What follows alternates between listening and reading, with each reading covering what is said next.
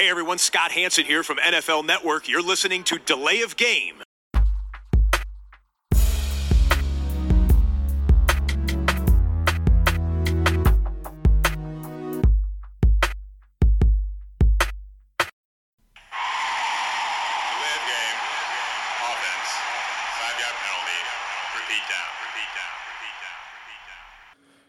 Dienstagabend, Zeit für die Podcast-Aufnahme. Hier meldet sich die Crew von Delay of Game, der Football-Podcast, heute mit Episode 161.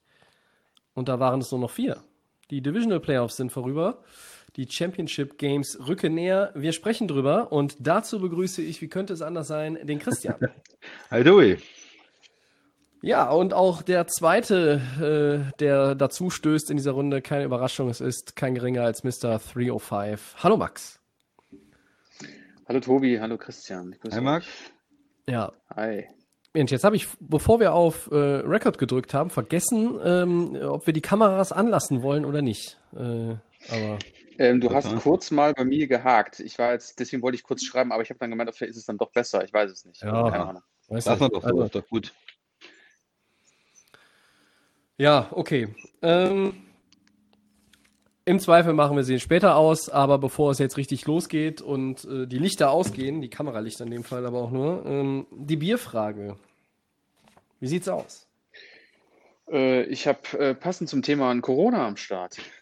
Aber das gute Bier lasse ich mir, gönne ich mir auf jeden Fall. Ja. Das kann man nicht irgendwo hier jetzt nicht trinken.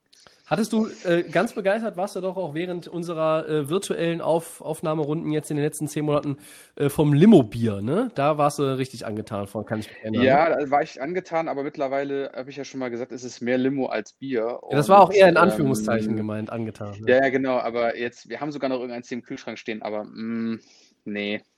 Nee, nee. Aber es ist nicht schlecht. Also für so einen Sommerabend oder so wäre es bestimmt nicht schlecht. Okay. Äh, Christian, du hast garantiert kein Radler, wie ich dich kenne. Nee, ich habe das äh, Störtebecker nochmal, das Pilz, äh, was ich auch letzte Mhm. Woche hatte. Ist ja zu empfehlen, wer gerne einen Pilz trinkt. Ähm, und ich habe was von der wunderbaren, vom äh, Kona Brewing aus Hawaii, ähm, das Hibiscus äh, Brew IPA. Bisschen stärker, dafür kleinere Dose. Ähm, ja. Sieht nach äh, Urlaub aus. Auf Ja, jeden Fall die Dose. Ur- Urlaub in der Dose. Ne? Vieles hat man ja nur noch äh, verpackt und von Amazon geliefert oder in dem Fall vom äh, Bierdealer des Vertrauens. Ich glaube ja, wie, wie gesagt, nicht, dass sie zuhört, aber äh, falls doch, ähm, Prost Milena und vielen Dank für den Tipp. Ähm, ich teste das mal. Prost.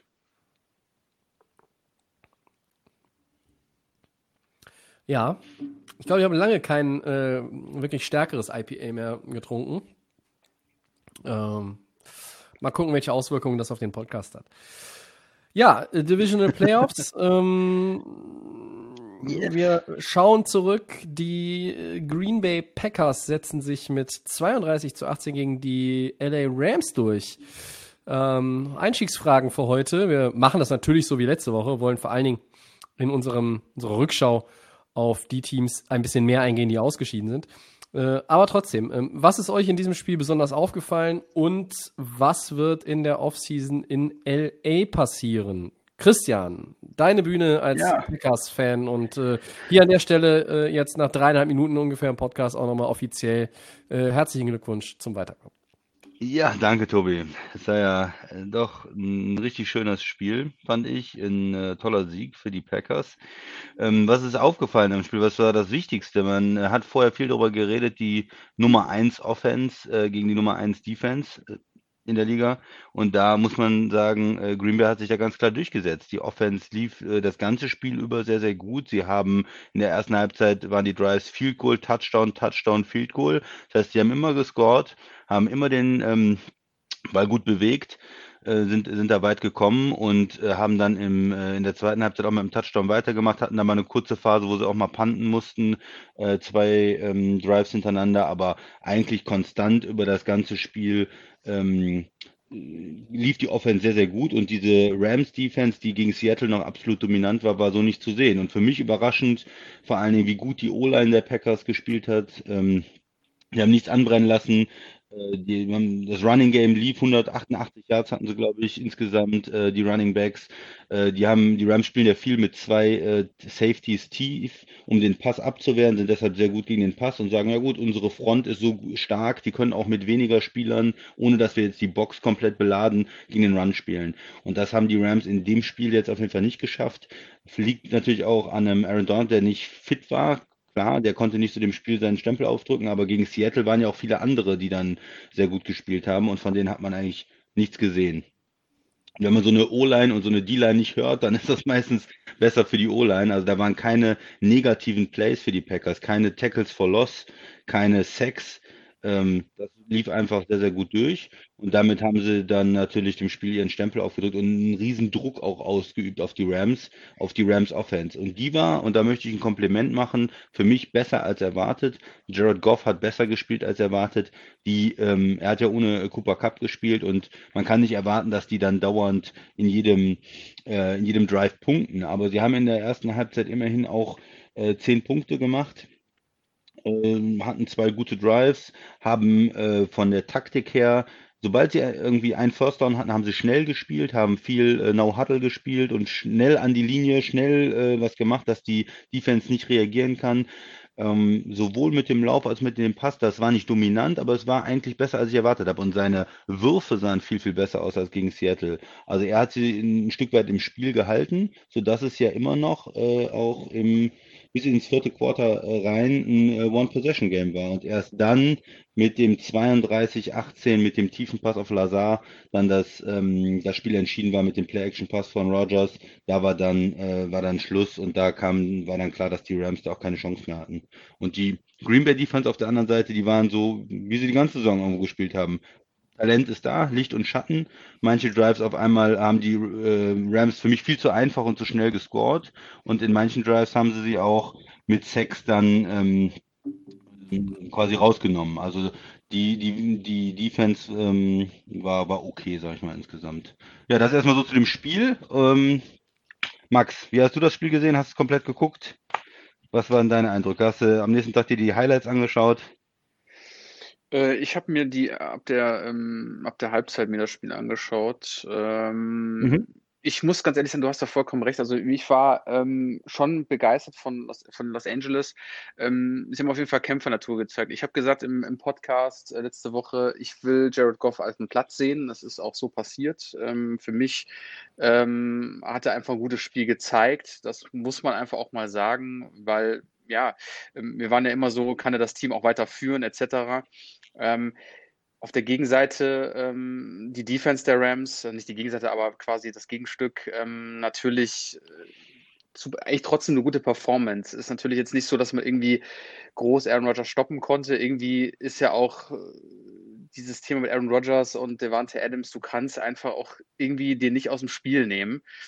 Ähm, auch mit, mit Ramsey hat es nicht funktioniert. Also man, also man, hat ihn zwar jetzt nicht auf die Höchst-Scoring, aber ich habe einen Touchdown und glaube 70 Yards oder sowas ja, ne? ja. in dem Schnitt. und der war immer so. irgendwo, genau, und dann gab es noch so ein anderes Spiel, weil das Scandling und Co., ähm, wo dann auch die Defense der Rams irgendwo, ja, auch keine Antwort ähm, drauf hatten. Und ähm, was man da sagen muss, ist, dass die Packers ähm, einfach einen, einen, guten Football spielen. Dieses, dieses, ähm, dieser Aaron Rodgers mit diesem Smile, den er immer zeigt, bei, wenn er sich dann runter zum, zu seinem Center bückt, zum, zum Ballcatch. Das ist so eine Art, ich weiß nicht, so eine Art Coolness, so eine Art Sicherheit. Und ähm, er hat Spaß ist für gehabt, mich auch ne? der, Genau, also er hat richtig Viel gelacht Spaß auch während des Spiels. Es war ja. auch für ihn, glaube ich, richtig gut, dass er jetzt mal diese, die, die, diese krasse Offense auf sich zu äh, hat kommen lassen.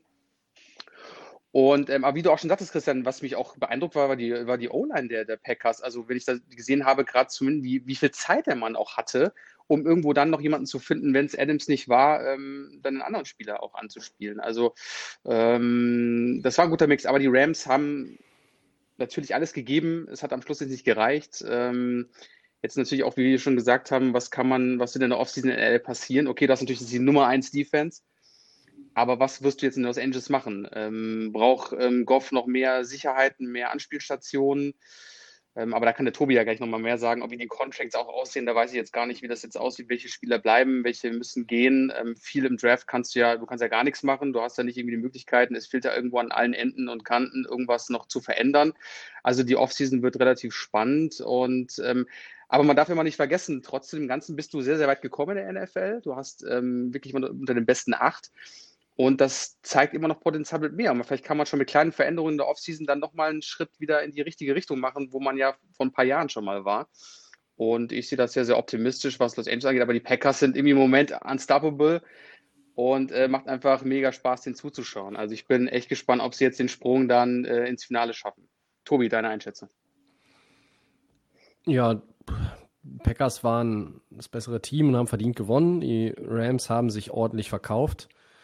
Ähm, davon kannst du dir am Ende nichts kaufen. Ne? Ähm, du hast davon ja nichts. Es ist schön und gut, du warst unter den letzten acht. Ähm, aber man muss das auch mal so ein bisschen im, im Kontext der, der Stadt oder der Region LA sehen. Ne? Ähm, du hast die Lakers, äh, die sind jetzt Champion geworden. Du hast die Dodgers, die sind Champion geworden im Baseball. Ähm, vor ein paar Jahren waren auch die LA Kings äh, ganz oben mit dabei in der NHL. Also diese in, diesen, in, dieser Stadt wirst du an Titeln gemessen. Das ist genau dasselbe wie New York äh, beispielsweise. Ähm, eine Stadt, die natürlich viel weniger Titel gesehen hat als LA in den letzten Jahren. Ähm, und, und das ist dann schon so, dass es halt eigentlich äh, es ist ein Fail. Wenn du den Titel nicht holst, ist es ein Fail. Ja. muss man aber für, für LA gesehen. Also ja, wenn man okay, jetzt speziell aber. auf die NFL ummünzt und auf die Rams anguckt, es ist halt nicht mehr drin gewesen. Zu den Teams wie, wie den Packers fehlte in dieser Saison schon ein gutes Stück.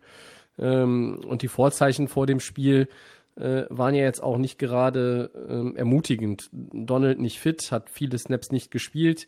Auch deshalb hatte Rogers äh, äh gut lachen. Er hatte halt einfach auch früh erkannt, äh, dass da eine Menge Zeit ist in der Regel. Ähm, Cooper Cup war nicht dabei, das hat einfach auch extrem ähm, wehgetan, der Offense. Ähm, ja, äh, und obwohl Goff angeschlagen war, hat er eine gute Performance abgeliefert. Das war ein, ein gutes Spiel von ihm, äh, saubere Würfe, gute Entscheidungen, kein Turnover.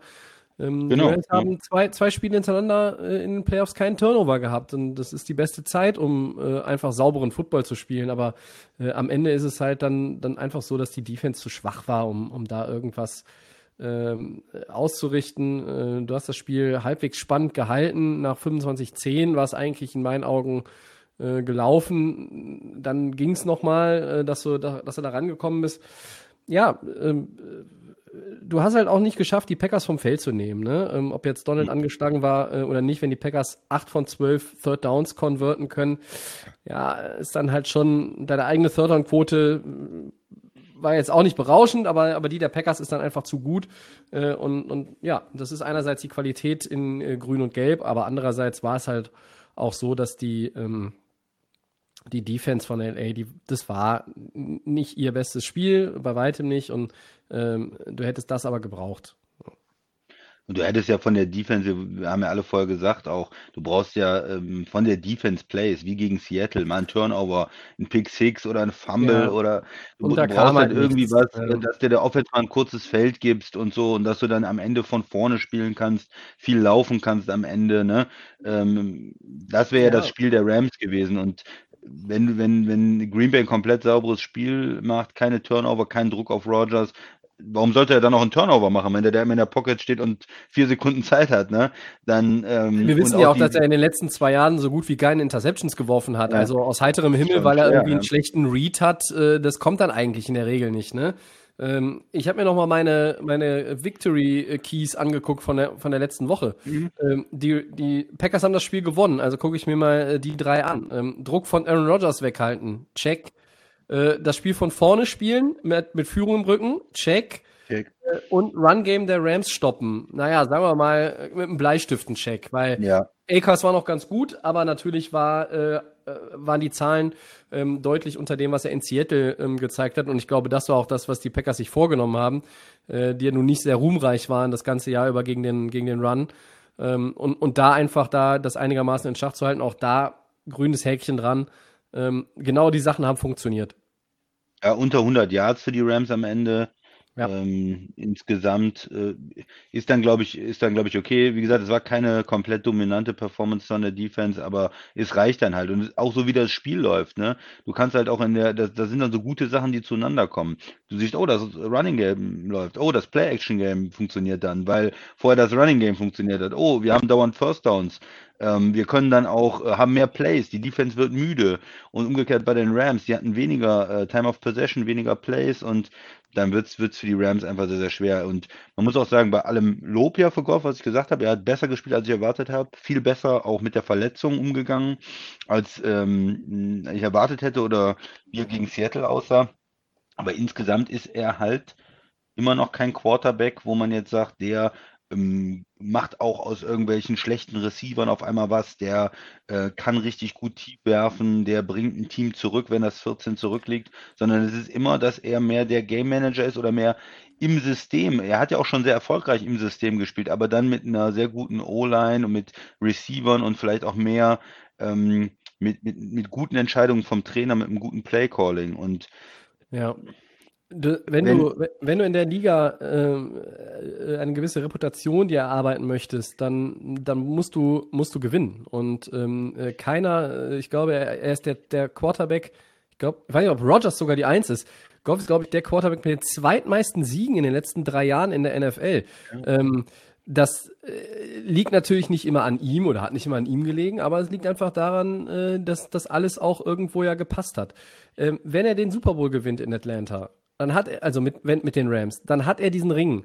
Ähm, und das nimmt jedem Quarterback, ob du von dem erwartest, dass er auf MVP-Niveau spielt, wie Mahomes oder Wilson, äh, oder ob du eher ein Game Manager bist, ähm, nimmt das wahnsinnig viel Druck für den weiteren Karriereweg. Und ähm, wenn er dieses Spiel nur irgendwie gewonnen hätte, beziehungsweise die Defense vielleicht gute Plays gehabt haben, vielleicht. Ja, mehr, ne? ne? also wenn, wenn, wenn die Rams das gewonnen hätten äh, in Atlanta, dann äh, wäre dieser, dieser Makel den, also die, die, die Fragezeichen zur Person Jared Goff wären immer noch da, aber ähm, es wäre zumindest so in der Vita-Stunde Super Bowl-Champion. Und äh, das mhm. ist etwas, was das kriegen nicht so viele Quarterbacks äh, äh, in ihre Visitenkarte oder auf ihre Visitenkarte, weil ähm, wir wissen, in den letzten 21 Jahren halt auch sechsmal Brady irgendwie eine Jahreszahl dazu schreiben durfte. Äh, also es ist ja nicht so ein wahnsinnig großer Kreis. Ähm, und, und diese Chance war da und ich habe nach dem Spiel schon gesagt, das war eine einmalige Chance. Ähm, ich glaube, dass das mit Goff und den Rams so nicht wiederkommen wird. Also dazu müsste eine Menge passieren. Wir haben auch schon mal gesagt, in der NFC ist eine, eine Menge Bewegung drin, weil natürlich auch da etwas äh, ein paar ältere Quarterbacks bei den Top-Teams sind, die jetzt nicht mehr ewig spielen. Ähm, aber wie geht's weiter? Der Max hat eben die Frage ja gestellt, Offseason, du hast Probleme ja. mit dem Salary Cap.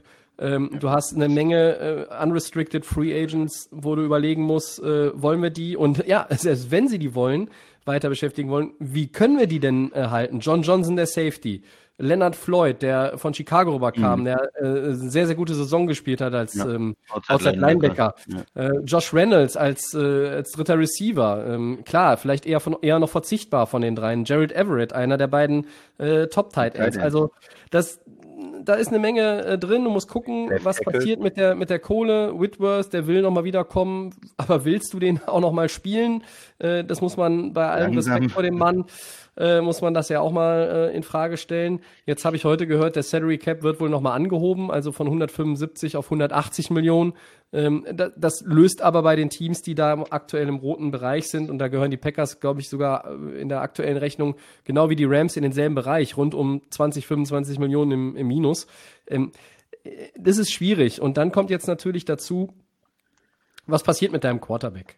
Du hast ein Capit von 34,6 Millionen Dollar in 2021.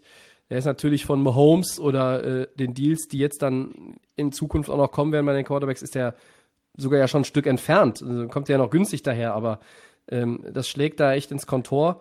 Und der Kollege Steve White, äh, sehr geschätzter Kollege, ähm, der für die NFL schreibt, ähm, hat die Tage auch formuliert, äh, die Beziehung zwischen Quarterback und Headcoach ist derzeit nicht großartig. Beide Seiten brauchen sozusagen eine Art Eheberatung. Es ist nichts, was nicht machbar ist, aber mhm. es muss mehr passieren, als dass nur der Daumen von Goff heilt. So, ähm, was heißt das? Es gab ja auch dieses Interview, ähm, wo, wo du klar von den Lippen ablesen konntest, ist er der Quarterback? Ja, hieß our Quarterback. und dann geht der Ton aus und du liest aber bei McVay right now. Ähm, und was heißt das? Und dann hat er einen Tag später gesagt, ja, es sind alle auf dem Prüfstand. Ähm, aber ich habe dann auch wieder einen netten Text gelesen am, am Montag. Aaron Donald, sein Starting-Job, ist der auch, wird der auch in Zweifel gezogen? Nein, natürlich nicht. Da kannst du als Catcoach sagen, äh, alle steht, alles steht auf dem ja, Prüfstand. Ja. Äh, also die, die Rams, der Max hat's gesagt, Draftmöglichkeiten hast du keine. Du fängst in der zweiten Runde an und weil du diesmal in den Playoffs auch wieder warst, erst spät in der zweiten Runde. Ähm, du kriegst, weil du ähm, jetzt einen aus deinem Stuff ja abgegeben hast, ähm, auch zwei, äh, zwei Third-Round-Picks on top, ne? Äh, ja. Complimentary Picks. Aber das, das holt dir die Kastanie nicht aus dem Feuer. Und was kannst du tun? Äh, du kannst nur überlegen, äh, ist Goff weiterhin der Mann? Äh, die Antwort ist eigentlich, wenn du auf den Vertrag guckst, ja, ist er, auch wenn du selber nicht davon überzeugt bist. Man muss abwarten, wie sich diese Beziehung da innerhalb des äh, zwischen McVay und, und Goff, wie sich die entwickelt in der Offseason. Ähm, das Beste, Beste, was sie machen können, das, davon rede ich jetzt schon, schon seit Monaten, holen Veteran äh, QB, der ihm Druck macht. Ja, das ist das Beste, was du machen kannst. Der, das ist die, das ist die günstigste Lösung. Also tatsächlich jemand wie, wie Fitzmagic oder, oder irgendwas in, de, in der Kategorie, ja. Wo du weißt, der, der, der kann Druck machen, äh, wo du auch weißt, der, äh, es gibt halt auch Quarterbacks, die in der zweiten Reihe sind, die, die weniger Spotlight bekommen als äh, Ryan Fitzpatrick und halt so ein bisschen auch noch für dann schon Quarterbacks, die vier, fünf Jahre in der Liga waren, auch als Mentor gut funktioniert haben. Und also ich glaube auch, dass ein Chad Henney äh, Patrick Mahomes auch schon mal den einen oder anderen guten Tipp gegeben hat, weil er einfach so viel schon erlebt hat in der Liga. Ähm, also irgendwie da muss ein bisschen was passieren.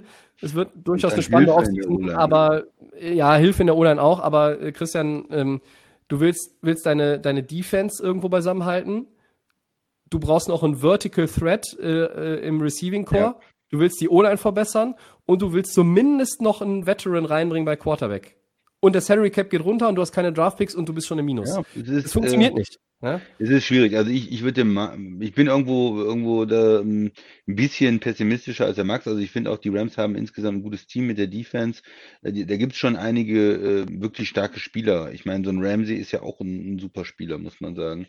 Ähm, auf der anderen Seite ist es aber, wie der Tobi auch richtig gesagt hat, äh, schwer das äh, Team ähm, zu verbessern. Gerade jetzt, wenn der Salary Cap runtergeht und du hast diese ganzen Fragezeichen, du hast einen Quarterback, naja, mit dem du nicht hundertprozentig zufrieden bist. Aber ich glaube auch, es ist nicht so einfach, einen anderen zu finden. Vielleicht nimmt man auch so jemand wie ein äh, Sam Darnold oder so und guckt den sich mal an im Training, guckt mal, ob der vielleicht im Goff Druck machen kann, ob wenn Goff mal verletzt ist, ob der mal ähm, Leistung zeigt. Also so einen jüngeren Quarterback, der im Moment in Ungnade gefallen ist.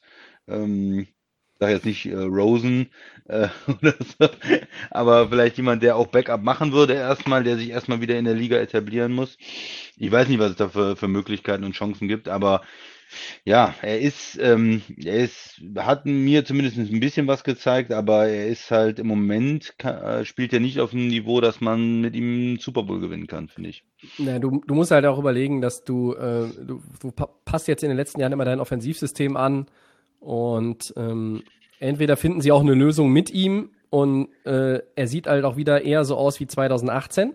Ja. Ähm, denn, denn da war er, war er gut. Ähm, da war er nicht, um Gottes Willen, wir reden ja nicht von MVP-Level, aber da war er gut.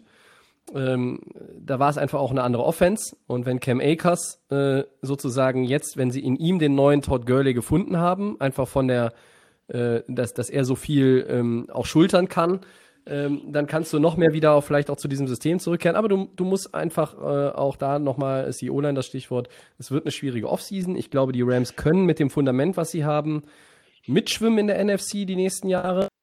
Äh, ich glaube aber aktuell, dass, wenn nichts Außergewöhnliches passiert, die Divisional Playoff Round einfach das höchste der Gefühle ist. Und ähm, dieses Jahr hätte ich nicht damit gerechnet, das sage ich auch nochmal ganz deutlich, dass sie da hinkommen. Und ja, von daher mal schauen, wie es weitergeht. Ähm, das Positive ist ja bei den Free Agents, und das gilt ja für, für eure Teams, genau wie für alle anderen Teams, die anderen haben ja auch nicht massenweise mehr ja, Geld. Also ja, alle anderen ja, müssen ja auch gucken, wie sie, Vielleicht wie sie ihre auch irgendwelche Sch äh, Schnäppchen bekommen, wo jemand ähm, Spieler abgeben muss, weil er zu wenig Salary Cap hat. Andere Teams sind ja noch in größeren Problemen, wie zum Beispiel die Saints.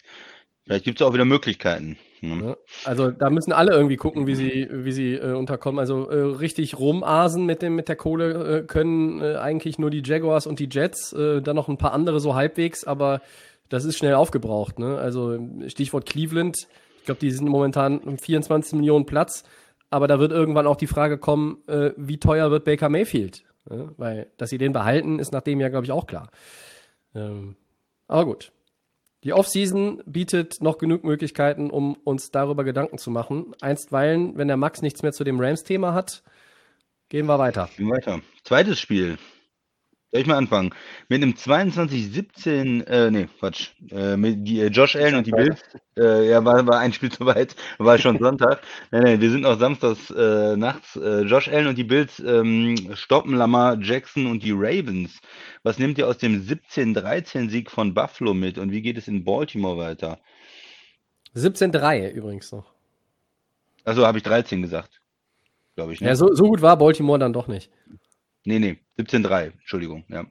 Aber ich kann gerne was, äh, was dazu sagen. Also so gut war Baltimore nicht. Wenn man das am Ende hört, sieht das total klar aus. Aber man muss ja auch sagen, das Spiel war ähm, knapp 3-3 in der ersten Halbzeit. Äh, die Buffalo Offense kam nicht so zum Zuge. Es war windig. Ähm, Josh Allen konnte den tiefen Pass nicht anbringen. Sie sind überhaupt nicht gelaufen. Die Ravens sind nur gelaufen, wie wir das von den Ravens kennen. Und dann gab es einige verschossene Field Goals. Tucker, der Wunderkicker aus Baltimore hat zwei verschossen gegen den linken Pfosten, gegen den rechten Pfosten. Total verrückt. Ähm, Buffalo Kicker hat auch einen äh, Field Goal verschossen. Also, und dann ging es mit 3-3 in die Halbzeit. Und ähm, ich habe ja auf die äh, Ravens gesetzt und ich fand das eigentlich so, ja, das ist so ein Spiel, was die Ravens am Ende vielleicht gewinnen können, weil es Low Scoring ist, irgendwie komisch. Ähm, schwieriges Spiel. Und dann m, kommt Buffalo gut aus der Halbzeit, macht das 10-3. Dann sind die Ravens unterwegs, sind in der Red Zone, machen den eventuell den Ausgleich und dann wäre es für mich auch ein völlig offenes Spiel gewesen. Aber Lamar Jackson macht den riesen Fehler. Er wirft eine Endzone Interception, also eine Red Zone Interception in die Endzone rein und es kommt der 101 Yard Return von Buffalo der Touchdown. Damit ist es ein 14-Punkte-Swing im Prinzip. Also die hätten zum 10-10 ausgeglichen und waren dann äh, 17-3 hinten und davon ja. äh, haben sie sich überhaupt nicht mehr erholen können. Ähm, dann äh, ne, äh, im, im nächsten Drive geht dann auch noch Lama Jackson verletzt raus äh, mit einer vermutlichen Gehirnerschütterung, äh, nachdem der Center ihm den, den Football über den Kopf snappt. Also dann ist bei, war bei Baltimore aus und dann wusste man auch, äh, die können das Spiel nicht mehr gewinnen und auch mit Lama Jackson nicht und mit dem Backup Quarterback schon gar nicht. Äh, Buffalo hat dann für mich jetzt auch nicht mehr die mussten ja nicht mehr viel machen, die haben es dann irgendwie ruhig runtergespielt im vierten Quarter und gewinnen das Ding 17-3. Ähm, das, das, das war im Prinzip das Spiel. Tobi, wie fandest du es? Äh, ja, äh, zu dem Spiel möchte ich gar nicht so viel sagen. Also hm, die Bills haben diszipliniert gespielt, ähm, hatten auch nur zwei Strafen, Baltimore hatte acht, also das war auch so ein kleiner Unterschied. Ähm, die Entscheidung war natürlich die Aktion Taron Johnson mit dem, mit dem Pick Six im dritten Quarter. Und ich fand, Buffalo musste nicht mal richtig guten Football spielen. Es hat einfach, äh, wir, ich habe es, glaube ich, in, im, in Chat geschrieben, für die, für die Räfchen hat's gereicht. Ne? Also da waren keine Ravens, das waren, ähm, das war irgendwie, ja, waren sehr, ja, wie soll ich sagen, äh, flügellahm vielleicht ist das richtige Wort. Ähm, ja, in der Offseason wird in Baltimore äh, ein, ein großes Thema, glaube ich, bleiben. Dazu kommen wir gleich. Äh, Max, welche Beobachtung hast du denn in dem Spiel gemacht? Ich habe ja letzte Woche die Ravens so ein bisschen zerpflückt, ne? weil mir haben das alles nicht gefallen ähm, beim Spiel davor. Ähm, ja, ich habe ich hab übrigens Anrufe bekommen tatsächlich, äh, oder, oder äh, es war nicht deswegen, aber während eines Telefonats wurde ich nochmal gefragt, ob du letzte Woche vor dem Podcast irgendwas Besonderes getrunken hattest. Nee, aber das kennt man ab und zu von mir, dass ich gerne mal ähm, etwas äh, kontrovers oder mir äh, eine gewisse Meinung zu dem Thema haben. Aber bei den Ravens. Ist ja gut ähm, so. Es wäre sonst langweilig, genau, sonst würden wir alle einschlafen. Ich wollte gerade sagen, es ist ja umso besser, glaube ich, wenn ich auch mal, oder wenn wir drei hier irgendwo mal ein bisschen die Zügel anziehen. Aber zum Spiel her, ja, ich stimme dir dazu, Tobi, dass du sagst, okay, ähm, Buffalo musste gar nicht so viel machen. Aber man sieht jetzt einfach ganz deutlich, und das habe ich ja schon, ich sag, das sage ich schon seit zwei Jahren, ähm, auch damals ja, wo Lamar Jackson das Rookie-Jahr hatte und hat er sich ja irgendwo verbessert. Und da habe ich gedacht, okay, es passiert irgendwas. Jetzt haben sie ja auch in der Offseason extremst mit der Defense. Und es war ja einfach am Wochenende einfach das Spiel der Defenses auf beiden Seiten. Es ist ja nicht viel passiert. Und dann denke ich mir halt immer so, jetzt appelliere ich an Baltimore zu sagen, ähm, jetzt muss ich aber mal in der Free Agency oder im Draft oder wo auch immer, im Kindergarten oder sonst wo, wie irgendwelche Spieler daherholen und sagen, ähm, dass die, dass Lamar, Lamar Jackson Futter bekommt. Ne? Und ähm, er, er, ist so der Alleinunterhalter in der Offense. Jetzt ist ja, glaube ich, Mark Ingram auch released worden von Baltimore. Ja. Ähm, äh, jetzt bin ich gespannt, was sie auch in, der, in dem Running Back-Thema noch machen, obwohl ist Gus Edwards ist aber ich auch Free Agent, glaube ich, nächstes Das kann sein, ja. Aber J.K. Genau. Dobbins soll ja der Mann der Zukunft Dobbins, sein. Dobbins, ne? genau, der ja eigentlich echt gut performt hat. Aber da sind einige große Lücken. Und das ist halt das, wo man, wo ich auch gesagt habe, okay, ähm, da hast du zwar ein MVP-Quarterback äh, vom letzten Jahr, aber der hat kein MVP-Offense-Team. Ne? Und dann fehlt halt immer das, wo wir sagen, okay, Baltimore ist das Team, was man jetzt auf dem Schirm haben muss, was wir auch in der Offseason gesagt haben. Die könnten die, die Chiefs irgendwie stürzen oder was auch immer. Aber Pustekuchen. Und da sieht man einfach, dass es deutlich fehlt.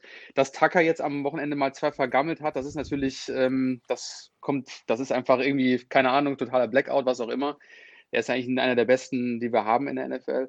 Aber das, also jetzt muss aber hier in der Offseason alles gemacht werden, um hier Tight Ends, Receiver, Running Backs, damit das quasi das Pendant zu der Defense ist. Und ähm, ist wie auch bei den, bei den Rams zu sagen, mega spannend, auch das zu verfolgen jetzt in der Offseason. Ähm, was sind die Möglichkeiten und dann auch Baltimore den nächsten Step machen kann und sagen kann, jetzt gehen wir mal endlich mal Richtung Super Bowl. Also eigentlich warten wir ja auch schon drauf, welches Team kann Konkurrenz machen und welches würden wir gerne auch mal sehen wollen im Super Bowl. Und da fühle ich Baltimore mit dem mit Lamar Jackson schon äh, ein Team, was man gerne auch mal sehen möchte. Also bleibt spannend auf jeden Fall. Ähm, wir haben mal wieder eine Zuschrift bekommen äh, vom Fabian, der hatte sich mhm. gemeldet. Ähm, äh, der macht sich ja nicht nur Gedanken um, um die Seahawks, sondern äh, auch um, um andere Teams. Und äh, äh ich weiß ja, ob ihr das auch gesehen habt, dieses ähm, kurze Interview mit Steve Smith, der auch äh, bei Baltimore noch gespielt hat, der Receiver. Ähm, der, hast du es gesehen, Max? Der so ein bisschen äh, das System auch da angezählt hat von Greg Roman, dem Offensive Coordinator. Also nee, habe ich nicht gesehen. Ähm, er hatte sinngemäß äh, gesagt oder, oder, äh, mal zusammengefasst gesagt, also die Wide Receiver Routen sind äh, zu einfach zu verteidigen. Mhm. Das System ist nicht ausgereift und komplex genug. Greg Roman ist ein toller Offensive Coordinator, aber seine Zeit in Baltimore scheint vorbei. Also so nach dem. Motto, er kann da nicht mehr äh, dem, äh, dem Team irgendwas geben. Und er hat, glaube ich, dann der letzte Satz war, äh, mein äh, Sechsjähriger, der gerade im Bett liegt und schläft, ähm, könnte ein äh, mindestens genauso gutes äh, System auf die Beine stellen. Also Steve Smith ist natürlich hart, kein Mann, äh, der hinterm Berg hält mit seiner Meinung. Er war auf dem Platz. Wir kennen ihn als, als Spieler ja auch noch ziemlich gut.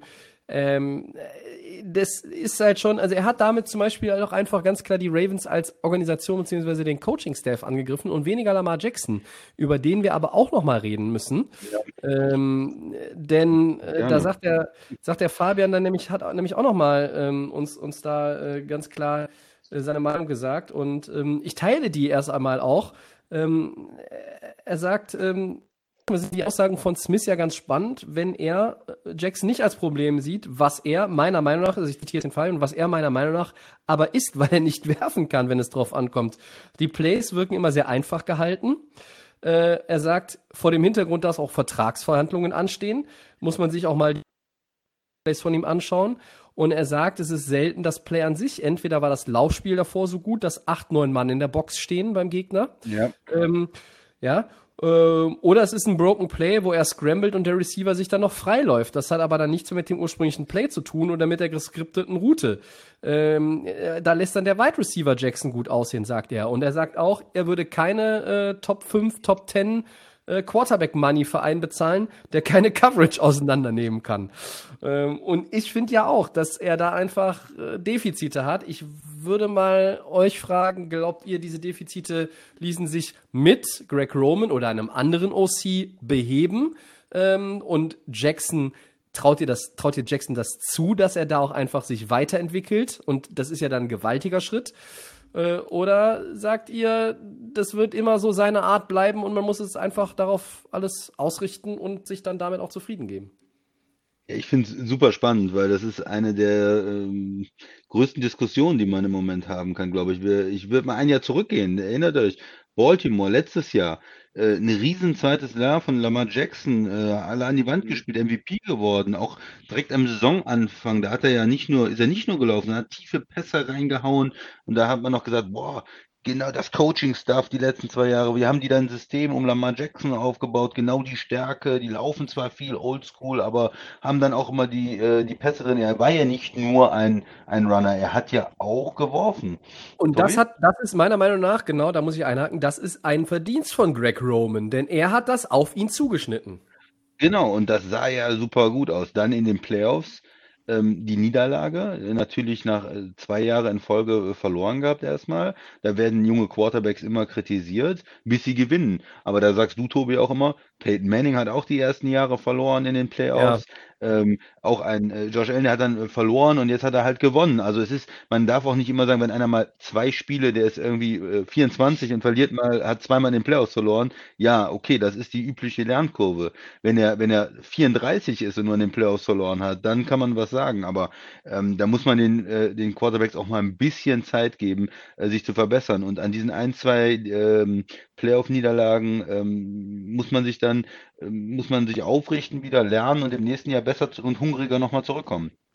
Josh Allen, der hat das geschafft. Der hat sich jetzt in den ersten drei Jahren in der Liga kontinuierlich weiterentwickelt zu einem Top-Quarterback, wie er dieses Jahr spielt. Es sind manchmal noch diese Fehler dabei, wie die ich ja immer bemängel, wo ich mir nicht hundertprozentig sicher bin, ob ich ihn im, in einem Championship-Game oder in einem Super Bowl traue. Das werden wir jetzt äh, erleben, ob er da diese Fehler macht, äh, zu denen er manchmal neigt, äh, zu diesen Fumbles. Aber er hat sich auf jeden Fall extrem weiterentwickelt. Und ähm, Lama Jackson war diese Saison irgendwo ein Rückschritt, meiner Meinung nach. Ja. Es war, es ist eine Welle im Moment, wie seine Performance war.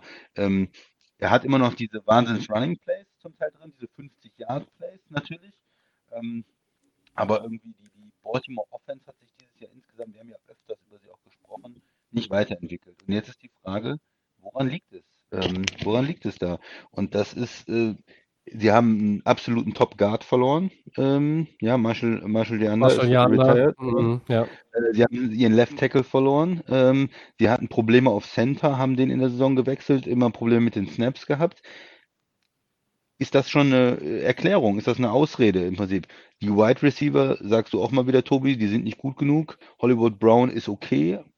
Nicht ein Hat sich, dominanter hat Receiver. sich am, Ende, am Ende der Saison, als sie dann alle Spiele Ja. gewonnen haben, die Ra Ravens mussten ja einfach auch, äh, also sie wurden auch ein Stück weit durch Covid sehr ausgebremst, muss man auch dazu sagen. Und dann waren sie ja in diesem Playoff-Modus, ähm, Max, ne? Also sie mussten quasi frühzeitig schon in diesen äh, äh, We have to win-Mode irgendwie umschalten. Da war Hollywood Brown auch gut, aber mir fehlt trotzdem insgesamt, also wenn du ich meine, Christian würde sich, fühlt sich jetzt, glaube ich, ja bestätigt, wenn ich sage, wenn deine Hoffnungen darin, darauf ruhen, dass du einen Des Bryant reinbringst, der zwei Jahre nicht gespielt hat, Ja, äh, damit du einen, sein. einen signifikanten Anstieg der Qualität hast.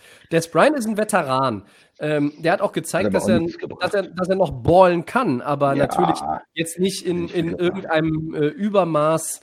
Ähm, sagen wir mal so, wenn Des Bryant zu den Kansas City Chiefs gegangen wäre, äh, der hätte da auch nicht viel mehr gemacht, weil ich glaube einfach, äh, er war zu lange raus. Aber ähm, Receiving Core, Ma Max, würdest du auch sagen, da muss man auf jeden Fall was, was tun? Du hast es ja eben schon mal angesprochen.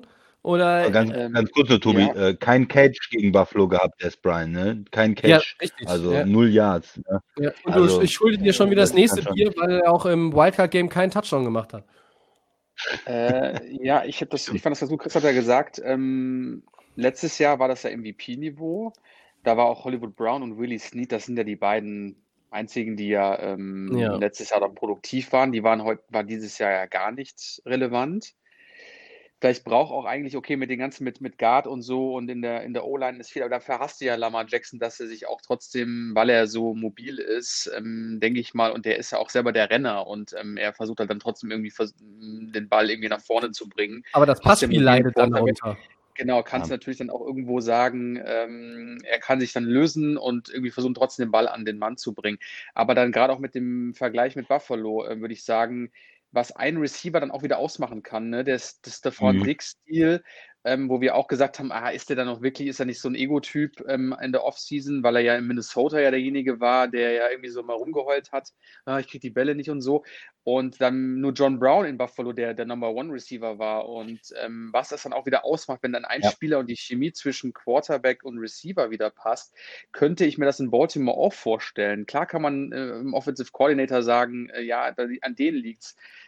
Ich glaube, es liegt eher, ähm, dass er einfach nicht das Talent hat. Und mit Hollywood Brown dachte ich es eigentlich auch im letzten Jahr her, dass es genau das ist, was äh, Lamar Jackson braucht. Aber wenn er dieses Jahr sich nicht steigern konnte ähm, oder nicht zu auffällig war, um die Bälle anzunehmen, muss man sich vielleicht andersweitig umgucken. Und vielleicht ist dann halt derjenige, wie es halt in Buffalo passiert, weil das ist, das ist, glaube ich, derselbe Draft-Jahrgang, ne? Also ich glaube, ja. ähm, ja, genau. Ja. Ähm, hier geht es ja nur um die Position, aber ich sag mal, das könnte dann vielleicht den Unterschied machen. Und sind wir ehrlich, bei, ähm, bei ähm, Buffalo ist jetzt Stephon Dix und der Rest ist okay, aber es ist jetzt auch keiner, wo man ja. jetzt sagen kann, es ist jetzt ultra krass. ja, aber dann, dann, dann ne? passt das, ne? wenn dann Brown dann zweiter Receiver ist, wenn Beasley dann dritter Receiver ist, genau. dann sind alle irgendwo ja, genau. richtig. Und wenn Hollywood Brown dann zweiter Receiver ist, dann äh, wäre das okay. Aber ich finde die Idee gut. Ich denke, ähm, Baltimore muss dann nochmal was tun und ihm äh, was geben. O-Line äh, O-Line verstärken und, und Receiver. Eins über Free Agents und eins über, ähm, äh, über, über den Draft dann. Und äh, dann muss aber Lamar Jackson auch liefern und dann muss der Offen äh, Offensive Coordinator ihm auch mehr Verantwortung geben. Und ich mag die Läufe. Ich finde das nicht schlecht, auch wenn ein Quarterback mobil ist. Ich bin da, glaube ich, ein bisschen positiver als du, Tobi. Auch ähm, wenn er da diese 50 Yard Läufe hat. Aber mir hatte auch zu viel Läufe, äh, irgendwie sieben Yards in die Line, in der Mitte und so. Und da denke ich mir, da verletzt du auch deinen Quarterback nur. Ja. Da ist er zu viel, kassiert er zu viel Hits. Ähm, mhm. Das ist nicht, das ist eine, ein Fullback, den schicke ich da irgendwie für fünf Yards durch die Mitte. Äh, Lama Jackson, laufen ja, aber bitte ausgewählt, bitte außen, wo er rausgehen ja. kann, also zur Seitenlinie, wo er den Hit vermeiden kann und nicht so viel diese Design Quarterbacks Runs durch die Mitte. Äh, da stellen sich die Defense die Defense stellt sich darauf ein und äh, dann ähm, kassiert er zu viel Hits und äh, dann äh, geht er auch raus wegen Verletzungen. Er ist ja jetzt nicht äh, ein absoluter äh, Riesentyp äh, mit einer Physis wie, wie Allen zum Beispiel.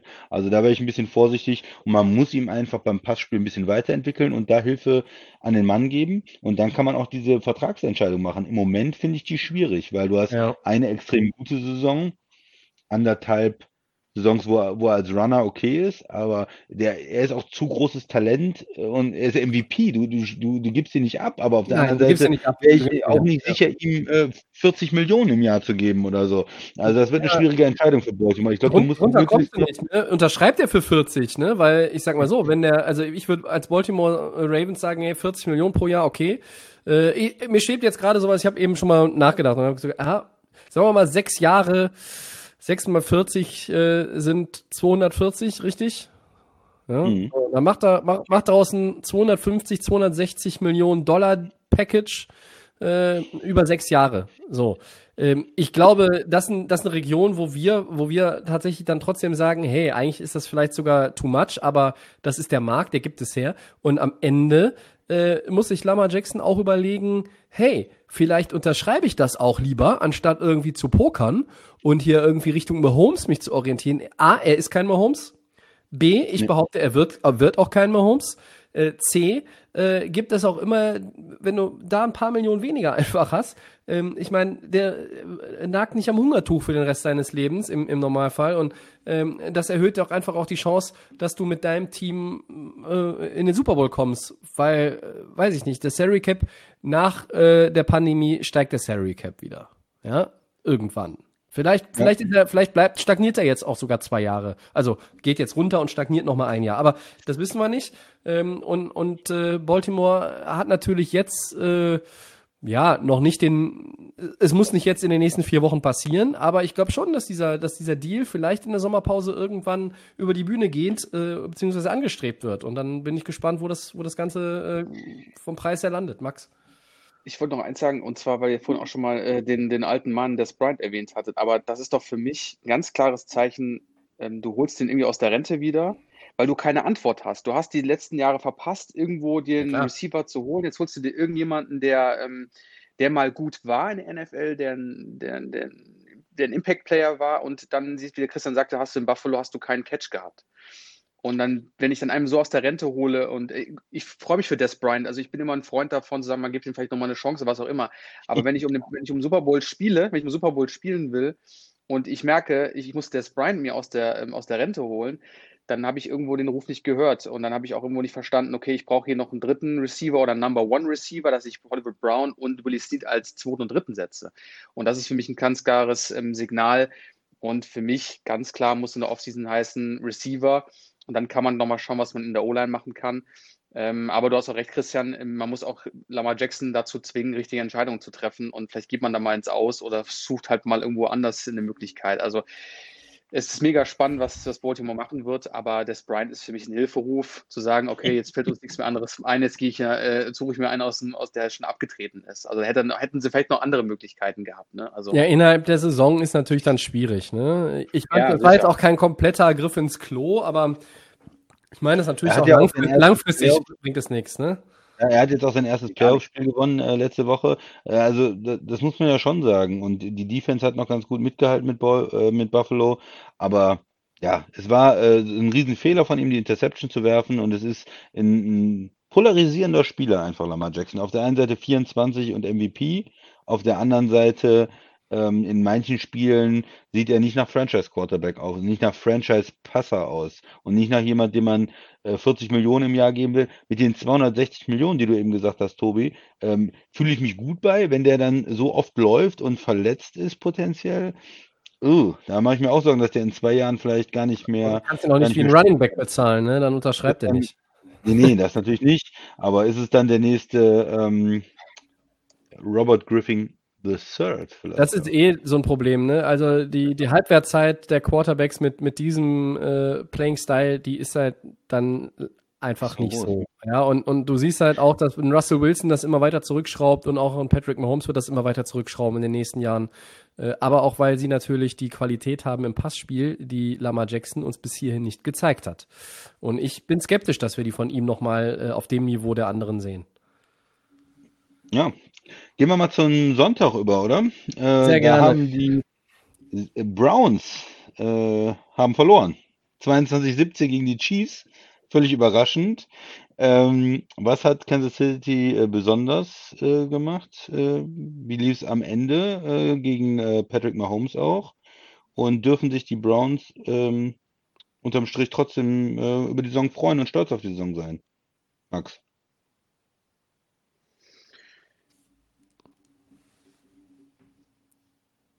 Ich starte mal, oder? Ja, ja ich habe gerade irgendwie einen Hänger gehabt. So. Ähm, und ja, also ähm, ja, war für mich eines der interessantesten Games am Wochenende. Also ich wollte, wie gesagt, sehen, wie die Browns auf den, also den Super Bowl Champion reagieren. Ähm, die haben ja schön eine Woche Pause gehabt. Ähm, ja, was soll ich sagen? Also ich, ähm, was man wieder feststellen musste, Patrick Mahomes ist einfach einer der coolsten Typen in dieser fucking NFL. Also wie der wieder ähm, gespielt hat und wie mit einer Leichtigkeit auch wieder ähm, gerade seinen Touchdown-Run, der am Anfang war, diesen coolen Move, den er nochmal gemacht hat in die Endzone. Ähm, diese Coolness, wie er auch rüberbringt vom Spieler her, hat mir wieder mal gezeigt, er ist einfach auch mit der besten Spieler und auch zu Recht ein Super Bowl-Champ. Ähm, ich fand, dass die, ähm, die Browns Defense nicht so ja, sie kamen nicht so rein. Sie haben irgendwo nicht jetzt groß die Antwort gehabt, ähm, um jetzt irgendwie das zu unterdrücken, äh, ja, zu stoppen, dieses Offensive-Spiel. Ähm, ja, erste Halbzeit vielleicht ganz kurz, um das einzufügen. Äh, 19-3 äh, für Kansas City zur Halbzeit. Sie hatten Touchdown, Touchdown, Field Goal, Field Goal und haben eigentlich da ihre Offense gespielt und da hatte man eigentlich das Gefühl, das Spiel ist vorbei. Besonders nach diesem Fumble von Cleveland durch die Endzone, ihre einzige Chance, einen Touchdown zu machen in der ersten Halbzeit. Und da war eigentlich mit 19.3 alles gelesen, Max, oder? Wo hatte man so vom Gefühl her? Für mich, vom, vom Gefühl her war es wirklich so, weil ich gedacht habe, okay, ähm, ich hätte mir ein bisschen mehr erhofft von den Browns Defense, dass sie da sagen, sie können irgendwie eine Antwort finden oder mehr unter Druck setzen.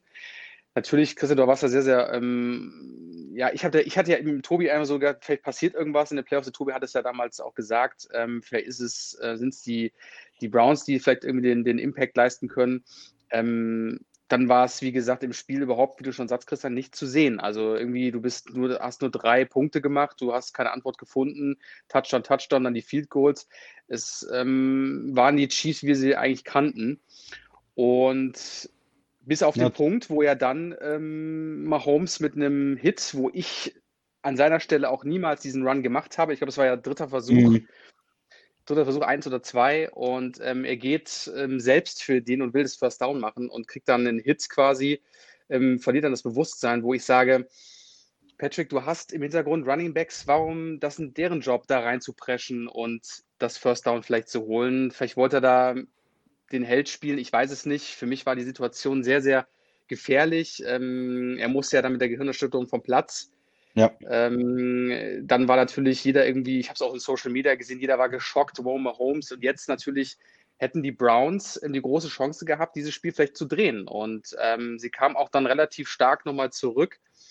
Bei ähm, Touchdowns ähm, dann? Im, im, genau, äh, Touchdown und guten Drives. Ähm, dann haben sie, glaube ich, auch wieder den Ball nochmal verloren und dann wurde es auch immer knapper mit der Zeit und da haben sie meiner Meinung nach die Nerven verloren. Da haben sie, waren sie nicht zu cool zu sagen, okay, wir treffen die richtige Entscheidung, wir sprechen nach vorne. Und ähm, dann auf der Gegenseite, Chad Henney ist dann eingetreten, der alte Veteran, ähm, der hat durfte dann auch nochmal seine große Stunde machen und hat das sehr, sehr gut gemacht. Er hat den, äh, den Job, glaube ich, vollendet ähm, sehr, sehr gut und hat dann nochmal mit eigenen Aktionen, mit äh, First Downs nochmal quasi die, äh, mit, für Sicherheit bei den Chiefs gesorgt. Und sie konnten das Spiel gewinnen. Und ähm, jetzt natürlich die große Frage: Am Wochenende äh, wird Mahomes starten. Alle Zeichen stehen auf Go. So habe ich zumindest gelesen. Also ich denke mal, ja. das wird er sich nicht entgehen lassen und die wird so eine kleine Gehirnerschütterung aus nichts irgendwo. ja, ja ich sage jetzt, ich übertreibe jetzt mal kleine Gehirnerschütterung, ja, nicht ähm, davon aufhalten, um vielleicht den zweiten Super Bowl zu holen. Und ähm, ja, war auf jeden Fall trotzdem mega interessant. Ich denk, muss ganz ehrlich sagen, Cleveland, tolles, toll gemacht, tolle Saison nach diesem langen, nach dieser langen Durststrecke. Man kann auf sich stolz sein. Man hat jetzt irgendwie alles. Baker Mayfield war die letzten Jahre auch immer in der Kritik. Ähm, aber er hat seinen Job endlich gut gemacht, finde ich. Und ähm, jetzt kann man darauf aufbauen und kann natürlich viel, viel verändern, auch in der Offseason, um vielleicht dann nochmal den nächsten Step zu machen. Aber jetzt im Großen und Ganzen, Cleveland, kann man ähm, sagen, Hut ab, Respekt. Also Finde ich klasse. Ja, ich würde vielleicht noch ein, bevor du kommst, aber ich mache mhm. ganz kurz noch ein, zwei Sachen noch zum Spiel sagen. Ähm, genau, man hatte dann dieses Gefühl, das Spiel ist eigentlich vorbei und dann fängt es an zu kippen. Cleveland Touchdown, ähm, es, es, wird enger und äh, dann diese Mahomes-Verletzung und äh, Henny kommt und wirft dann, spielt erstmal ganz gut und wirft dann aber einen Tick, ja. Ja, er wirft ihn einfach in die Endzone und hinten steht einer, das war fast wie ein, wie ein Fair Catch dann für den Safety oder Corner.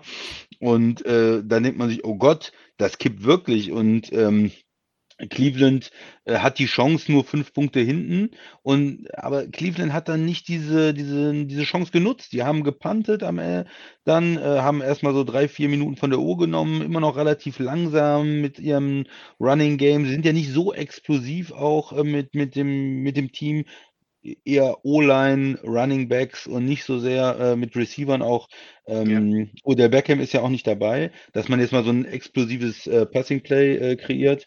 Und äh, dann hat ja am Ende, und das war für mich einfach äh, der Wahnsinn, und äh, Tony Romo hat ja das Spiel kommentiert und er war ja auch völlig wahnsinnig sozusagen. Cleveland kann den, den, den Football nochmal zurückbekommen. Henny äh, äh, hat dann ein Passplay äh, und, und läuft fast fürs First Down. Man dachte dann, er hat es geschafft, hat tatsächlich ähm, das First Down und dann wird gesagt, nee, es ist, sind auch Inches, ja, 14 Inches. Und äh, sie, sie stellen sich hin und Romo sagt, nee, nee, das ist nur ein Trick. Die versuchen die äh, Browns ins Abseits zu ziehen und tatsächlich äh, machen sie den Spielzug und gewinnen das Spiel mit einem kurzen Pass auf Terry Hill und das ist Andy Reid, der einfach sagt, mit einem Backup-Quarterback, äh, das war auf seiner Seite des Feldes, kurz vor Schluss, ähm, mache ich das einfach. Ich, ich gewinne das Spiel hier und jetzt mit meiner Offense und äh, das fand ich äh, Wahnsinn, wie er das gemacht hat. Cleveland war genauso äh, überrascht, Tony Romo war überrascht,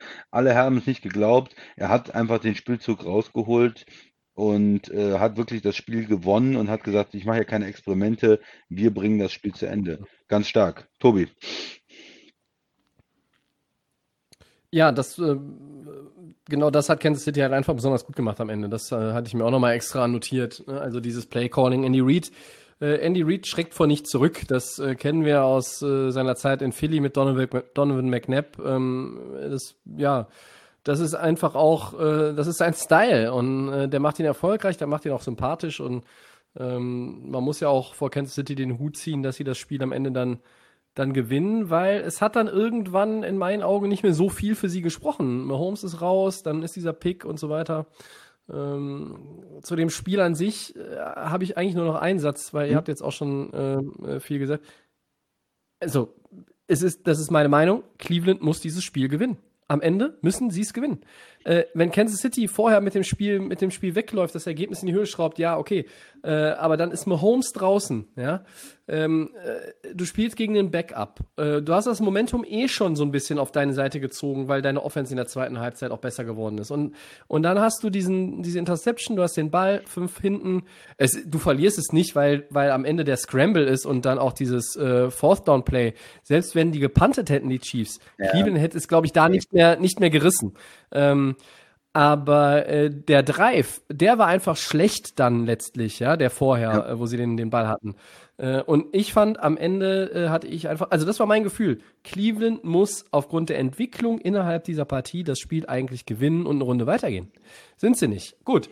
Ähm, aber äh, wenn du nicht mehr gegen Mahomes spielst, wie schon gesagt, du spielst immer noch gegen Andy Reid. Ähm, und, und das ist ja halt auch kein, äh, ja, kein, kein, kein Freilos dann äh, auch in der Situation.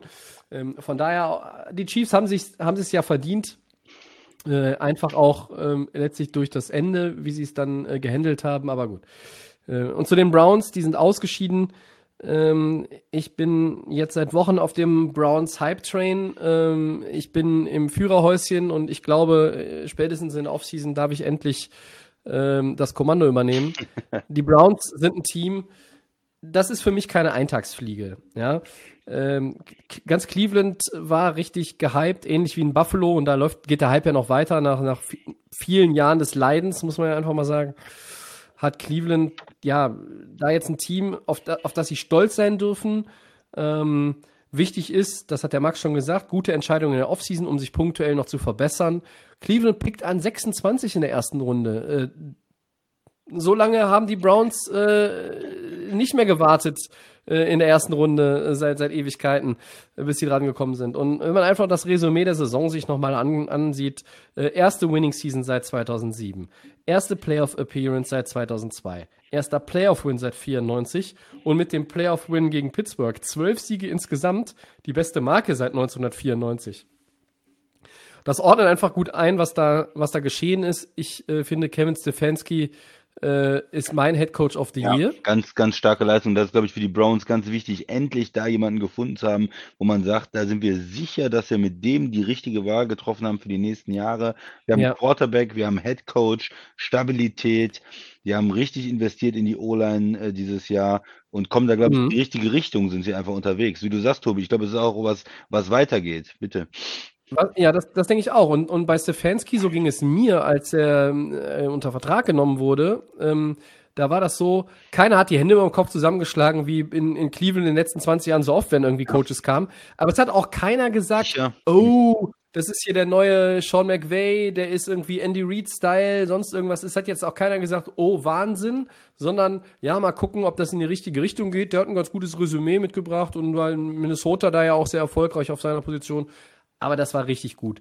Ähm, und es hat mich, ich freue mich immer noch darüber, ähm, auch eine Woche mehr als eine Woche danach, für Betonio und Stefanski, die zu Hause sitzen mussten beim ersten Playoff-Spiel äh, wegen Covid, dass sie noch ein zweites hatten, wo sie dabei waren. Und ähm, das ist unheimlich, unheimlich wertvoll äh, und das ist etwas, was man denen nicht nehmen kann. Und ähm, Baker Mayfield ähm, entwickelt sich in die richtige Richtung. Ähm, er ist, glaube ich, kein Quarterback, der dich mit dem Arm permanent schlägt, wie Josh Allen das jetzt inzwischen kann. Äh, aber das muss ja auch nicht sein. Und ähm, äh, vielleicht kann Cleveland da auch am Ende einen Vertrag mit ihm äh, aushandeln, weil dass sie ihn weiter verpflichten, da gibt es keinen Zweifel mehr. mehr auch, ähm, der dann auch noch Spielraum lässt. Ja, also äh, da reden wir nicht über 50 Millionen Dollar. Und Mayfield ist nicht auf den Kopf gefallen. Ähm, Cleveland, ich sage nicht, äh, die sind sind ein Mitfavorit in der nächsten Saison, aber das ist ein Team, mit dem rechne ich fest in den Playoffs die nächsten Jahre. Ähm, da ist ein Turnaround ähm, hinbekommen worden und äh, noch einmal Hut ab. Die dürfen sehr stolz sein, tolle Saison und ich glaube, äh, das kann so weitergehen. Ich sage nur, Tobi, das zweite Jahr wird immer ein bisschen schwieriger dann. Ne? Man muss dann auch die Leistung wieder äh, bringen. Die anderen Teams kennen den, äh, den Coach, die Philosophie in der Offense, ein bisschen die Spielzüge. Ähm, die Division ist nicht einfach mit, äh, mit den Ravens und den Steelers, wobei die natürlich auch beide Fragezeichen haben. Ähm, was ich denke, sie müssen vielleicht nochmal gucken, ist es wirklich äh, Odell Beckham, der Receiver für Baker Mayfield? Weil man hatte nicht so das Gefühl, dass die eine besonders gute Chemie hatten. Und es war ja so, dass die Offense eigentlich besser geworden ist, als er rausgegangen ist. Trotzdem fehlt mir in der Offense noch ein explosiver Typ. Eric Hill, also einer, der mal ähm, noch äh, ähm, dieses tiefe Element mit reinbringt. Dieses, wir müssen mal Ja, schnell scoren vor der Halbzeit noch. Das ist richtig. Ähm, Anderer, andererseits, wenn und du diese äh, zwei Running Backs hast im Backfield, äh, du definierst dich ja über den Run, ja, Christian, und da kannst du, ja, kannst du natürlich mit den Receivern, die du hast, selbst ohne OBJ äh, was machen. Und ich glaube nicht, dass Cleveland mit dem First-Round-Pick äh, äh, da irgendwie nach einem Receiver suchen wird. Ich glaube, dass sie auch in der Defense nee, was machen müssen. Ne? Also Vernon, ja, äh, der war jetzt auch kann, verletzt, der ist Free Agent, glaube ich, und ähm, äh, da hast du auf einigen Positionen in der Defense auch noch mal Verbesserungsbedarf.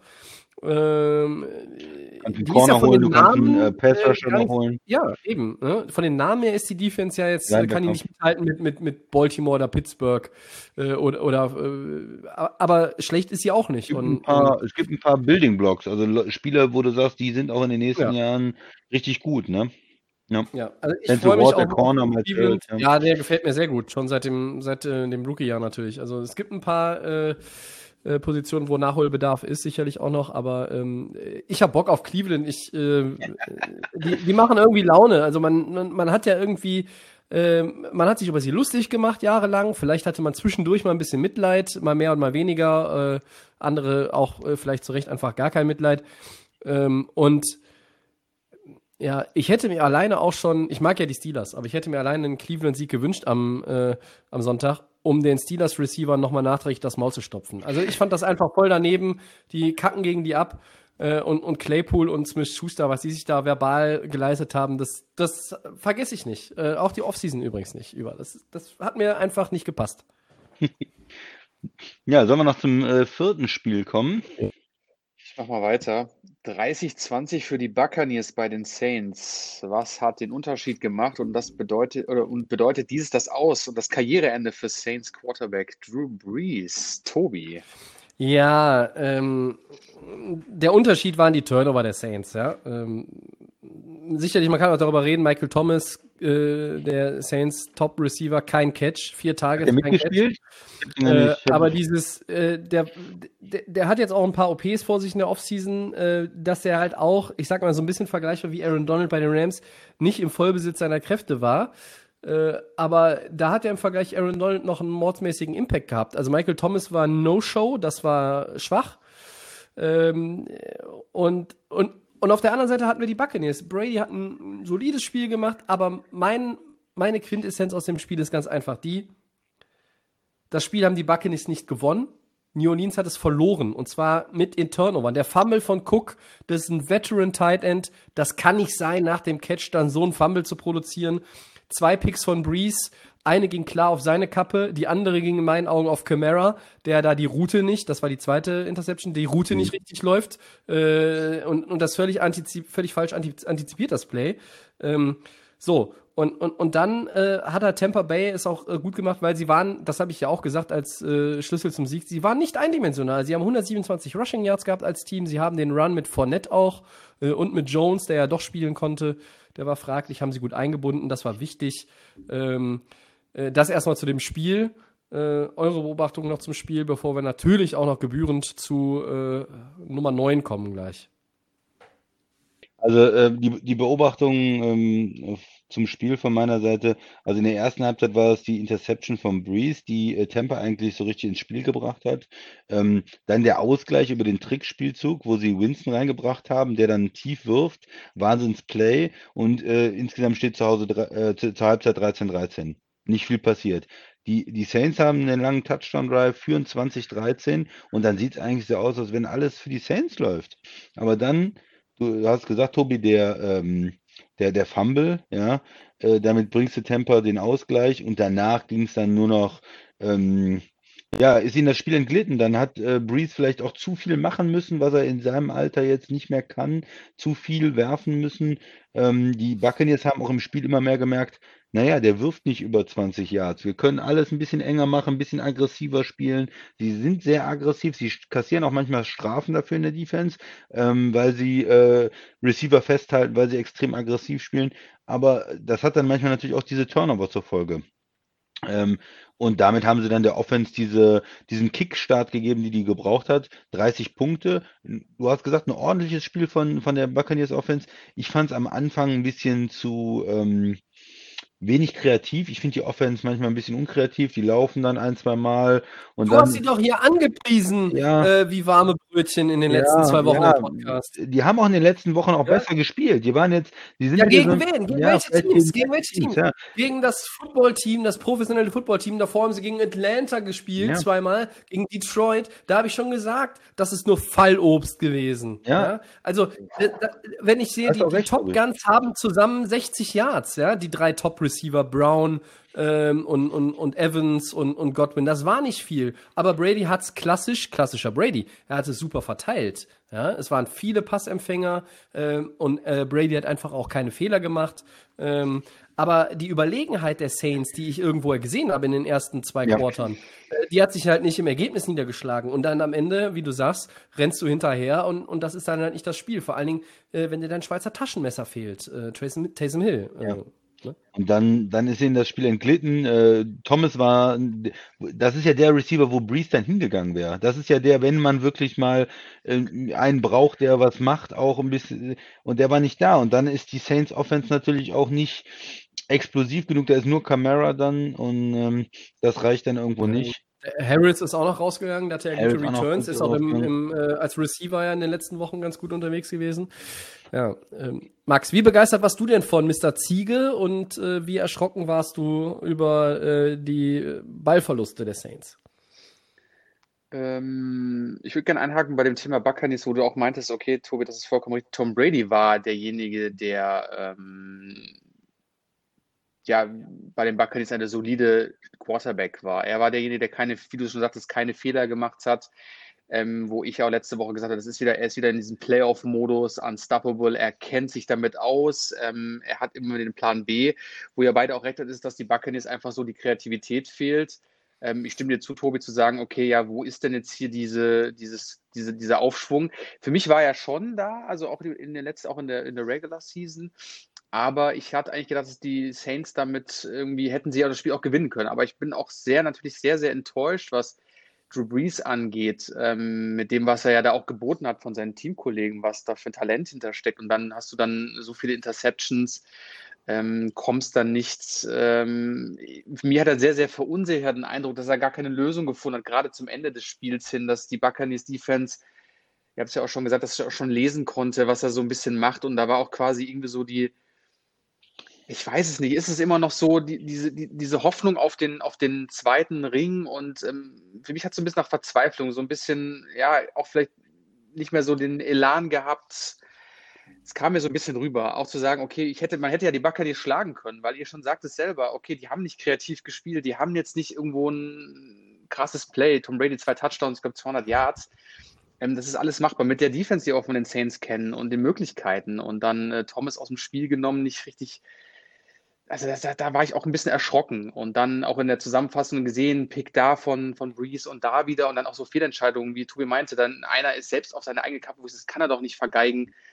Ähm, dafür ist er doch eigentlich, kennt man ihn eigentlich. Und ich habe ja auch mit Tobi auf die Saints getippt und dachte, jetzt schaffen sie es mal. Aber dann kommt, es ist einfach der Goat, ne? Und es ist seine Lieblingsdisziplin. Das sind einfach die Playoffs Jetzt und der ist einfach jetzt ready fürs Wochenende, um in, zum ersten Mal, glaube ich, in der Geschichte, dass ein eigenes Team im Super Bowl äh, im eigenen Stadion spielen kann, wenn es, glaube ich, so wäre. Und wem wäre es zuzutrauen, wer es schaffen könnte? Es ist nun mal der Nur Goat. Brady, Es genau. ist einfach, wir, wir können uns da jetzt noch so lange querstellen, solange dieser Mann diesen Footballhelm trägt, egal für welches Team, ähm, müssen wir uns damit äh, engagieren und sagen, der findet immer in den Playoffs zu der Performance in dem Alter, wo ich wir ihn leider kennen. Ich möchte mich nicht mehr damit abfinden. Ich möchte mich damit nicht mehr abfinden. ich, weiß, ich, ich habe weiß, jetzt 22 Jahre diesen Krempel gesehen, mir reicht es. Die Playoffs sind für mich schon wieder äh, zum in die Tonne kloppen, wenn der nur unter den letzten großartig, acht Tobi, oder letzten vier steht. Du willst den doch auch nicht als Gegner Respekt. haben. Du musst mal ein bisschen mehr Respekt haben für Brady und was ich wenn ihm gesagt habe, also geht, dann kriegt er von mir 30 Minuten Respekt. Ah. Dann äh, werde ich einen sorry, Aufsatz also, vorlesen, den ich vorher verfasse. Das ist mir egal. Ich habe keinen Bock mehr da drauf, egal mit welchem Team. Was? Aber das ist doch eine super Geschichte. Ja, Brady geht nach Tampa, führt die Franchise in die Playoffs, äh, spielt im eigenen Stadion. Das ist schon krass, ja. Eine Wahnsinnsgeschichte. Also ich bin da, ich bin da begeistert von, von, von der ganzen das, Geschichte. Ich, ja. also ich fand die letzten Wochen nur besser, was das Play Calling angeht. Ich finde Brady und die Receiver und die haben eine gute, potenziell eine gute Offense, aber ich finde manchmal das Play Calling ähm, ist irgendwo seltsam und sieht dann nicht so gut aus. Lag es an der guten Defense der Saints oder lag es daran, dass man auch vielleicht zu viel gelaufen ist? Oder Nein, zu viel nicht. Manchmal, man hat immer äh, das Gefühl, sie, ähm, sie spielen manchmal ein bisschen komisch. Vielleicht haben die Saints sie auch zu, eingeladen zum Laufen. Hm, ich bin, ähm, ich fand, äh, die Offense hat jetzt nicht so gerockt ähm, gegen die Saints. Die haben, ich finde, ihr habt schon. Aber es recht, hat ja also gereicht. Also die, es hat ja gereicht.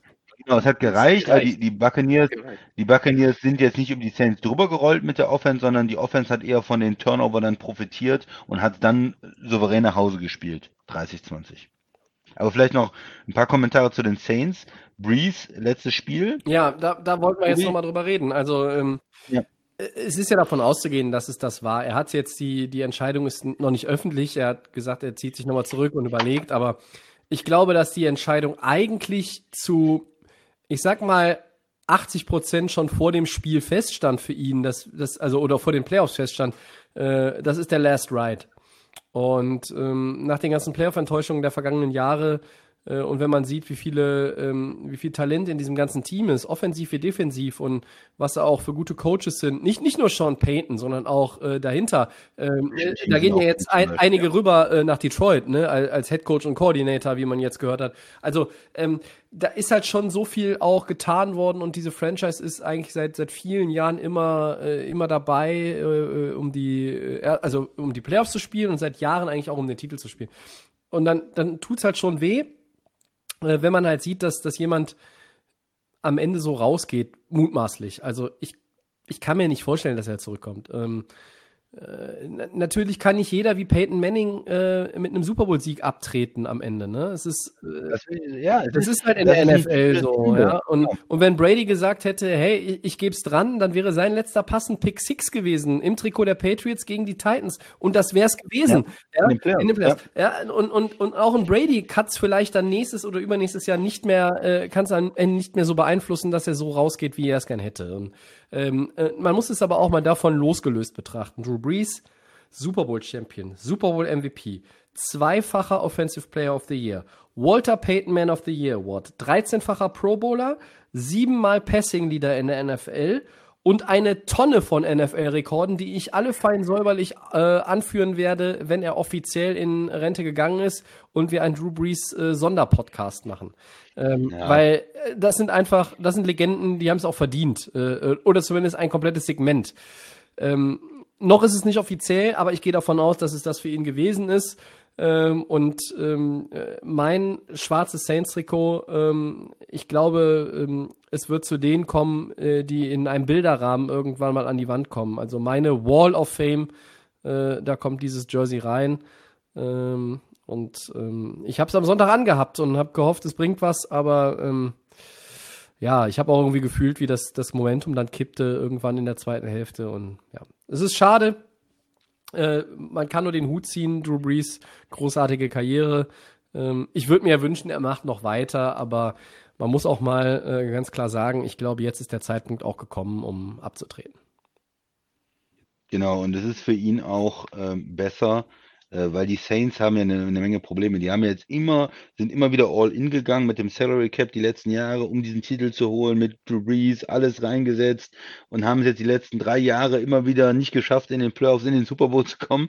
Aber jetzt, ihr habt es gesagt, der Salary Cap fällt wahrscheinlich auf 175, 180 Millionen. Die Saints haben 90 Millionen zu viel. Die müssen eine Menge Spieler ähm, äh, rausschmeißen, die müssen Verträge ändern, die müssen vielleicht ähm, Spieler traden eventuell und ähm, das, ähm, die werden immer noch ein gutes Team sein, äh, aber die werden nicht mehr so gut sein wie jetzt. Und ich glaube, die Chance für Drew Brees nochmal den Super Bowl zu gewinnen war jetzt in den letzten drei Jahren. Dieses Jahr war er schon nicht mehr ein Spieler, der den Unterschied dann in den Playoffs positiv für die Saints machen Nein, aber konnte. der Rest des Teams hätte eigentlich gereicht. Ne? Weil, weil Genau, viel, auch, auch vielleicht, weil er auch die Verletzung hatte mit den Rippen und allem, ne? Das ist ja auch eine schwere Verletzung gewesen. Aber das wird ja nächstes Jahr nicht besser. Ja. Er wird noch ein Jahr älter sein, äh, eher nochmal mit Verletzungen. Das Roster wird halt durch den Salary Cup auch nicht besser werden. Von daher würde ich sagen, lass es, gib es jetzt bei. Du hast es immer wieder versucht, es war noch auch realistisch und okay. Aber wofür willst du jetzt nochmal versuchen, äh, nächstes Jahr zu spielen? Ähm, ich würde ihm empfehlen, aufzuhören. Ich denke, das sehen auch er sieht so und auch die Leute in der Saints-Organisation sehen so. Das waren jetzt die Möglichkeiten. Leider hat es nicht nochmal mit einem Super Bowl geklappt für Drew Brees. Ähm, jetzt ist es einfach äh, für ihn, glaube ich, gut. Ähm, Andererseits ist das auch eine Franchise, die, wenn, wenn er geht, dann nicht automatisch zehn Jahre zurückgeworfen wird, glaube ich, um nochmal um den Super Bowl zu spielen. Dafür ist einfach äh, zu viel auch noch an ähm, ja, jungen Spielern da, die äh, viel Potenzial haben. Ne? Guter Coach. Äh, ist halt die Frage, wie sie auf Quarterback dann weitergehen, ob so ein Winston vielleicht noch mal entwickelt wird, ob äh, Hill mit allen möglichen Trickspielzügen dann der Quarterback bleibt. Ähm, das mu muss man dann sehen. Ja. Also, Max, Ähm, für mich deutet auch alles hin. Ich habe es ja ähm, auch schon in der Offseason letztes Jahr gesagt, es wird immer schwieriger für den Mann und ähm, der vierte Versuch hat jetzt nicht geklappt. Ihr habt es schon gesagt, es war relativ unglücklich. In den letzten Jahren ist man ausgeschieden. Eigentlich haben wir immer gedacht, okay, wir haben, sie haben das Team, die Saints, um einfach jetzt diesen Drive zu machen. In den letzten vier Jahren haben wir das immer so gedacht. Das hat leider nie funktioniert. Und ich will jetzt einfach sagen, Tobi hat es auch schön vorgelesen, welch, was er alles schon erreicht hat, was für ein sympathischer Typ er ist. Er sollte jetzt einfach Platz machen für jemand Neues bei New Orleans, damit die sich darüber Gedanken machen können, sich jemanden zu holen, etc., ob es Winston ist, ob es jemand anders ist. Und ähm, ich fand auch so ein bisschen, hat er mir den Eindruck gemacht, okay, er ist jetzt einfach auch vielleicht ein bisschen müde geworden. Es war jetzt so ein bisschen ja. auch, jetzt habe ich das Spiel noch versucht und jetzt ist es einfach so ähm, vorbei. Ich war natürlich eine tolle Zeit, ihm zuzuschauen. Auf jeden Fall einer der besten, die wir die letzten 20 Jahre auch gesehen haben. Ähm, aber jetzt macht den Platz einfach frei und ähm, genießt jetzt die Zeit mit seiner Familie genießen und einfach Platz machen für jemand anders. Ne? Also ja. ich glaube, ein fünftes Mal ist einfach viel zu schwierig, ähm, obwohl das Potenzial natürlich bei dem Team da wäre, aber vielleicht wird ein jüngerer dann vielleicht den Sack dann endlich mal zumachen. Also ich sehe irgendwo 2% Chance, dass, dass sie sagen, äh, dass Breeze sagt, hey, Minimum Deal und Winston irgendwie nochmal zurückbringen und du hast Hill also quasi mit, der, mit derselben Kapelle nochmal antreten, ähm, weil halt die ganzen äh, Pieces drumherum ja passen. Aber ähm, also eigentlich äh, wirklich vorstellen kann ja, ich es nicht. nicht. Ja. Äh, ja, wir werden wir mal. euch natürlich Ach so, da äh, nochmal, ähm, ja, ihr werdet selber auf dem Laufenden sein, aber wir werden das auch nochmal thematisieren, wenn es dann offiziell ist. Ähm, und gehen weiter zu den Championship Games. Yes. Packers gegen Buccaneers. Ähm, Sonntag 21.05 Uhr. Christian, was erwartest du für ein Spiel? Wer ist dein Favorit? Und äh, ich habe mir mal wieder ein paar Schlüssel für beide Teams äh, überlegt zum Sieg. Favorit sind natürlich für die Christian Ja. die Buccaneers, ne? ist ja klar. Ja, für den Christian sowieso. Er hat ja gesagt, Gegen- äh, hier, Super Bowl, Super Bowl im eigenen Stadion. Er, er redet es Ja. herbei. Das ist Ja. sozusagen, äh, äh, ja, das ist diese alte, äh, wir tippen im, im, beim NBA äh, Basketball-Tipp immer auf die Lakers, weil äh, dann freuen wir uns, wenn wir richtig liegen, dann punkten wir. Und äh, wenn sie ausscheiden, freuen wir uns auch.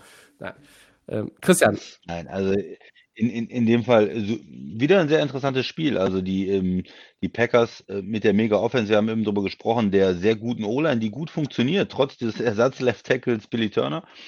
ähm, die Running Backs, die Receiver. Es ist nicht nur Adams, nicht nur eine One-Man-Show, die zweiten, dritten Receiver, äh, Tonyan, der Tight End, die spielen alle ordentlich. Rogers auf MVP, gutes äh, Kurs, äh, gutes Play-Calling und die Defense äh, spielt okay. Äh, wo die Packers nicht so gut sind, ist äh, Special Teams auch wieder so ein verschossener Extrapunkt, weil der Snap irgendwie drei Meter nach rechts war. Also das waren so Sachen, wo man sich als Fan denkt, was? Was macht ihr da? Das, das können natürlich in einem knapperen Spiel dann so entscheidende Fehler sein. Ähm, äh, schlechtes Return Game auch zum Teil, also da Special Teams sind sie nicht so gut. Aber auf der anderen Seite kommen äh, die Buccaneers, ähm, die eine gute Defense haben, die vor allen Dingen eine sehr gute Run-Defense haben und äh, für die Buccaneers spricht natürlich dieses erste Spiel in Tampa am Anfang der Saison ähm, oder Mitte der Saison, je nachdem wie man sieht, äh, wo sie äh, Green Bay dominiert haben und äh, nach einer 10-0-Führung für Green Bay das äh, Spiel dann absolut äh, gewonnen haben. Rogers mit einer Pick Six, mit fast einem zweiten Pick Six, ähm, der dann ein, ein kurzes Feld für die Buccaneers gegeben hat, wo sie dann völlig rauskamen und ihnen nichts mehr eingefallen ist. Und ähm, da, das muss natürlich anders laufen. Für mich ist es auch so eine psychologische Frage, wenn alles gut läuft, sieht es toll aus bei Green Bay. Was ist, wenn jetzt so wieder was, vielleicht eine Interception passiert? Kommen dann diese Gedanken an das erste Spiel, kommt dann, oh, die, die Jungs, die wissen, wie wir spielen, die Jungs haben irgendwie unser, ähm, uns durchschaut oder haben uns, ähm, haben das, das richtige Gegenmittel gegen uns. Und das muss man unbedingt äh, vermeiden. Man muss selbstbewusst auftreten um, und, und gegen äh, Tampa dann spielen.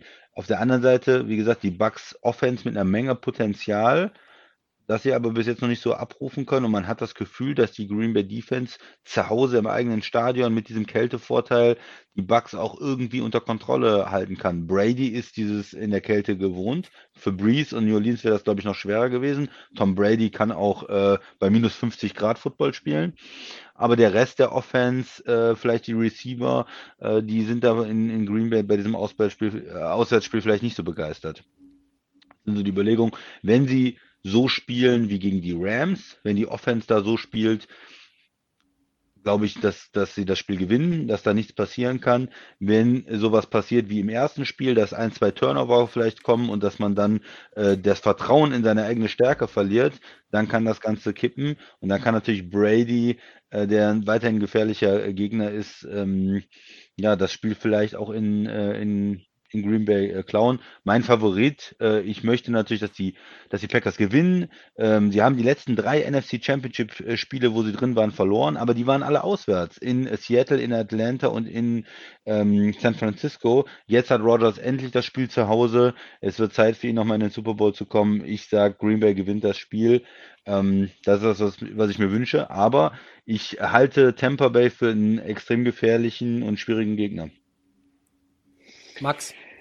Ja, ähm, ich bin auch so ein bisschen zwiegespalten. Also mir ähm, gefällt ja, ich habe es ja vorhin schon gesagt, ähm, die Buccaneers im Moment, du bist jetzt einen Step davor, ähm, in den Super Bowl zu kommen. Tom Brady kann jetzt das schaffen, ähm, mit dem macht er sich unsterblich, wenn er mit einem anderen Team außer die Patriots jetzt sich in den Super Bowl allein schon einziehen würde. Ne? Also das ist ja auch schon mal ein riesen... Gibt es eine Steigerung von Goat? Gibt es irgendwie noch was ja, äh. Besseres? Also, äh, äh, es gibt dann auch nichts mehr Krasseres. Also äh, Trotzdem ist aber natürlich ähm, auf der Gegenseite die Packers genau das Team, was ich ja, wo ich ja absolut gehypt bin. Mir gefällt der Football. Ähm, ich habe es ja am Anfang gesagt, dass Adams unstoppable ist ähm, den auch dann irgendwo aus dem Spiel zu nehmen seitens der Buccaneers Defense wird einfach schwierig. Ähm, das ist so immer so ein bisschen so die Versicherung, habe ich manchmal so, eher im Moment auch so das Gefühl und das wird auch die, zieht sich auch so schon über die längeren Wochen schon so hin, dass diese Chemie immer passt und dass sich eigentlich Rogers immer auf dieses, äh, auf seinen Receiver verlassen kann. Du hast recht, ähm, Christian, dass hier ähm, das Special Team vielleicht bei den Packers das äh, vielleicht mit, mit Field Codes etc. oder was auch immer hier irgendwo vielleicht ähm, auch entscheidend ist und vielleicht auch die Schwachstelle darstellt. Aber ich habe schon gesagt. Tempers äh, Special Teams sind auch nicht so gut. Also die sind äh, bei, bei New Orleans äh, wäre das ein richtiges Mismatch gewesen.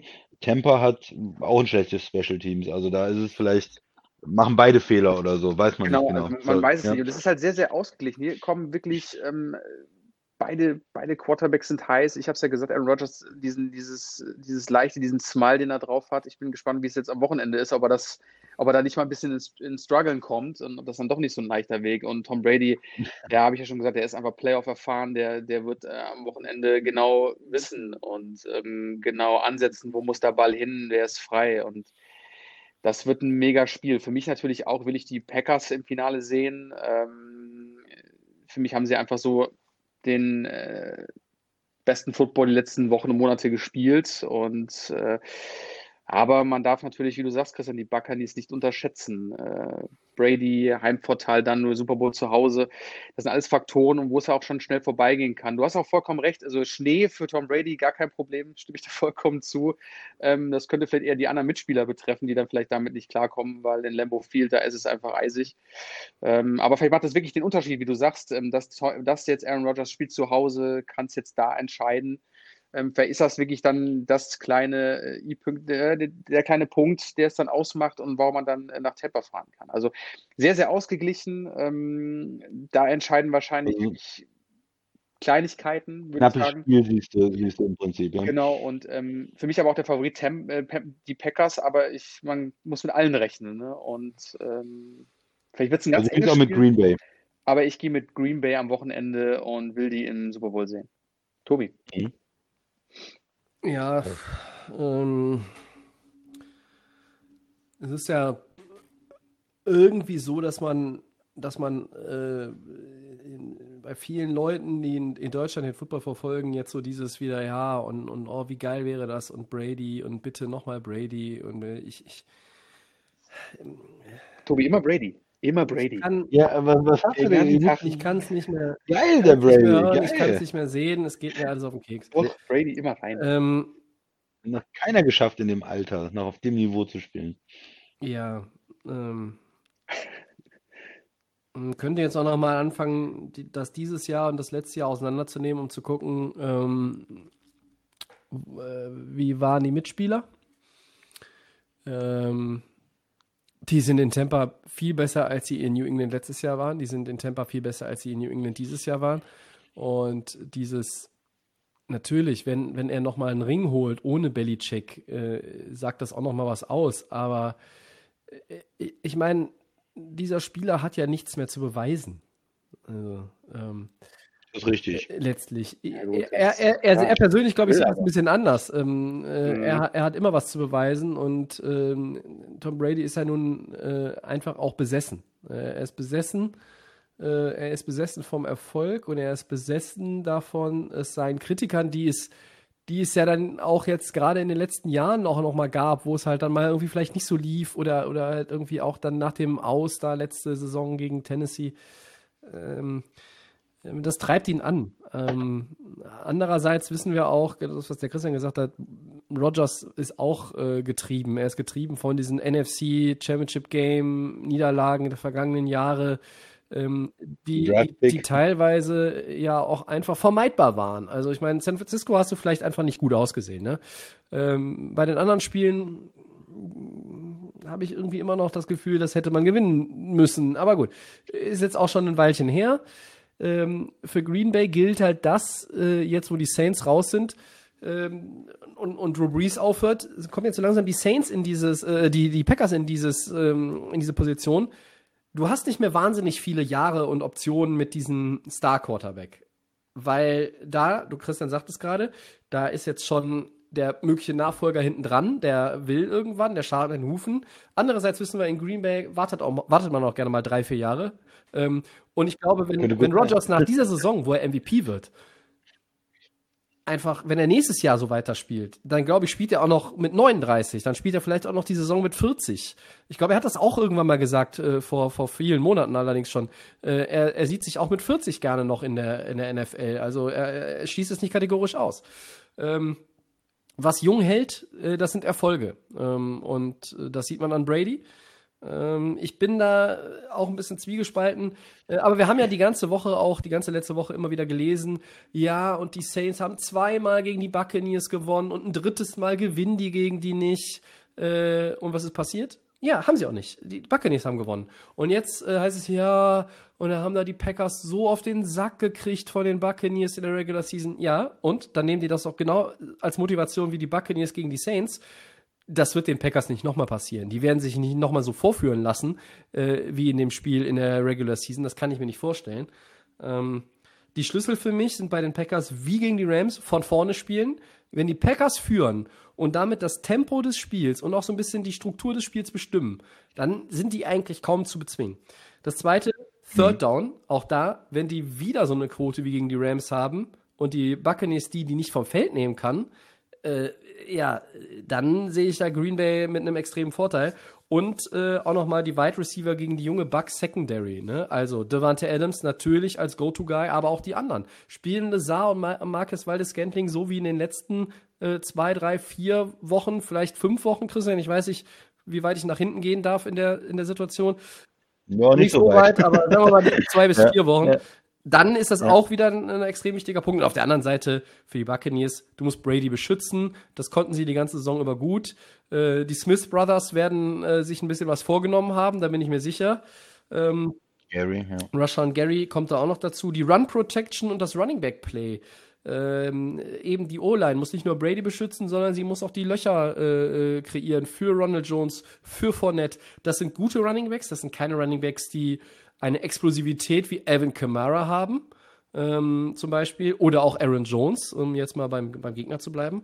Und dann als dritten Punkt ähm, sehe ich noch lange Drives. Ähm, was ist der beste Weg äh, äh, oder war früher der beste Weg, um Tom Brady zu schlagen? Halt ihn an der Seitenlinie. Wie schlägst du die Packers? Halt Aaron Rodgers an der Seitenlinie. Wenn Rodgers auf dem Feld steht und wie ihr gesagt habt, lacht und guckt, Scherze macht, klopft einem auf den Helm, dem anderen auf den Popo und dann wird mal gehaddelt und dann wird mal wieder ein Freeplay kreiert, weil er sieht, dass der zwölfte Defender nicht äh, schnell genug vom Feld läuft. Ja, äh, dann ist, Rod dann ist, dann ist Rodgers in seinem Element und dann äh, und wie verhinderst du das, indem du einfach selber lange Drives äh, hinbekommst? Also die Scoring Drives der Buccaneers müssen in der ersten Halbzeit im Grunde genommen schon sieben Minuten, acht Minuten, sieben Minuten dreißig. So, äh, das würde im Umkehrschluss bedeuten, du hast 22 Minuten den Ball in der ersten Hälfte. Dann sowas in der Richtung, ja. Äh, das ist unheimlich schwierig, weil Green Bay es ja auch selber hinbekommt und gut kann, ähm, äh, ja, einfach lange Drives auch selber äh, äh, hinzukreieren. Das sind für mich dann so die Schlüssel. Ähm, und ja, wenn ich das richtig verstanden habe, geht ihr beide mit Green Bay, ne? Ja. Dann notiere ich das mal für unseren Gamepick-Zettel, bei dem der Christian ja sowieso jetzt schon, äh, glaube ich, ja, ich glaube, der, Sieg in der, der Sieg in der Saison ist dir nicht mehr zu nehmen, das ist jetzt schon mal klar. Also, ja, ja. Das war jetzt nur für die, für die sind Playoffs. nur noch drei Spiele. Ja, in den Playoffs bist du, bist du ja auch unangefochten. Ähm, ja, äh, meine Playoff-Tipps funktionieren immer so großartig, dass ich doch einfach jetzt mal, ist ja jetzt auch egal, äh, ich will ihn nicht sehen und genau deshalb setze ich drauf, äh, ich setze auf Tampa Bay. Gut. Einfach, Amen. einfach nur, weil meine Tipps immer schlecht sind und in der Hoffnung, sie bleiben schlecht. Wer, wer zwischen den Zeilen konnte okay. man, glaube ich, raushören, dass ich eigentlich nicht will, dass Tampa ins Finale kommt. Hm. Nee, das kann man zwischen den Zeilen ja. äh, rauslesen, auch, nachdem sie sich über Auch Brady in den Zeilen, ja. So, dann gehen wir noch einen weiter. Eins haben wir noch. Ja, die Chiefs gegen die Bills am Montag um 0.40 Uhr. Mahomes gegen Allen, Christian. Ja, in der NFC sind es die Altmeister, in der AFC sind es die jungen Wilden so, äh, von den Quarterbacks. Ähm, ja, gut, wir haben schon über die Spiele jeweils gesprochen. Äh, da, der Hauptpunkt ist natürlich, wie fit ist Mahomes? Er ist der MVP und du hattest es eben mal gesagt, Tobi, irgendwann, äh, wer hat denn eigentlich mehr Spiele gewonnen als äh, Goff in den letzten drei Jahren? Das ist Mahomes. Das war nicht Rogers, das ja, war äh, Mahomes. Rogers, er hat jetzt zwei gute Saisons, aber davor die schlechte, wo McCarthy gefeuert worden ist. Je, ähm, Mahomes spielt seit Jahren auf einem absoluten Top-Level. Ähm, wenn man dieses äh, Woche 17 Spiel rausrechnet, äh, haben die nur ein Spiel die Saison verloren äh, und in dem Playoff-Run noch vorher gehabt. Also man muss viel Respekt vor äh, Kansas City haben. Wenn er fit ist, dann ist die Offense ähm, ja schwer zu stoppen und wird auch für die Bills schwer zu stoppen sein. Ähm, die meisten gehen ja davon aus, Max, du hast gesagt, dass er äh, spielen wird, dass er good to go, wird schon irgendwie, wird er sich nicht nehmen lassen. Äh, ist natürlich nicht seine alleinige Entscheidung, er muss durch mhm. dieses äh, Concussion-Protokoll gehen, aber ähm, eigentlich gehen alle davon aus, dass er spielen wird. Er hatte auch diese Fußverletzung äh, sich äh, zugezogen in dem Cleveland-Spiel. aber es sah nicht so aus, als würde das sein, zumindest sein Passing-Game groß beeinflussen. Er hat danach äh, dem einen oder anderen Lauf ein bisschen gehumpelt. Äh, für mich hat das eigentlich noch okay ausgesehen. Also ich gehe davon aus, dass Mahomes spielt, ähm, dass äh, Kansas City spielen mit der Offense so, wie sie es, äh, wie sie es gewohnt sind und äh, dann natürlich auch eine Menge Druck auf die Bills ausüben. Beide Defenses sind nicht so stark, die haben beide zum Teil Probleme, den Lauf zu stoppen. Die sind äh, beide so ein bisschen, ja, für mich Middle of the Pack Defense. Die haben manchmal gute ähm, ähm, Einzelspieler oder gute Spielzüge, aber die sind nicht konstant richtig dominant. Es wird ein Spiel der Offenses und äh, wer einen Fehler macht, ähm, wer eine Interception wirft, der verliert wahrscheinlich das Spiel. Und ich setze da, weil ich es ähm, gesehen habe, Mahomes, äh, der spielt äh, wahnsinnig gut. Und ich glaube, dass das das Spiel sein wird, wo Josh Allen vielleicht noch den einen oder anderen Fehler macht, ähm, wo er einen Fumble hat, wo er eine Interception hat in einer kritischen Situation. Und äh, mit der Erfahrung, mit dem Coaching äh, setze ich da auf Kansas City, was dann natürlich auch zu dem Super Bowl führen würde, den ich vor der Saison getippt habe. Kansas City gegen Green Bay. Und von daher bleibe ich da äh, quasi drin. Kein Upset durch die Bills ähm, die sicherlich ein gutes Team haben, die auch mit Dick scoren werden. Da, da, da werden Punkte passieren, keine Frage. Aber ich glaube, dass ähm, irgendwann in der zweiten Halbzeit der entscheidende Fehler kommt. Da stand es vielleicht 23, 23 und dann kommt der Fehler ähm, von, von Josh Allen und dann ähm, geht Kansas City in Führung und zieht, zieht davon sozusagen. Und ich denke auch, dass Kansas City über 30 Punkte macht gegen Buffalo. Max? Ja, ich hatte ja ähm, gesagt, dass die Bills für mich das ähm, Nummer 2 Team in der AFC sind und jetzt stehen sie gegen die Nummer 1 im Halbfinale. Ähm, für mich, ähm, ja, also Christian hat es gesagt, ich denke auch, Mahomes ähm, wird starten.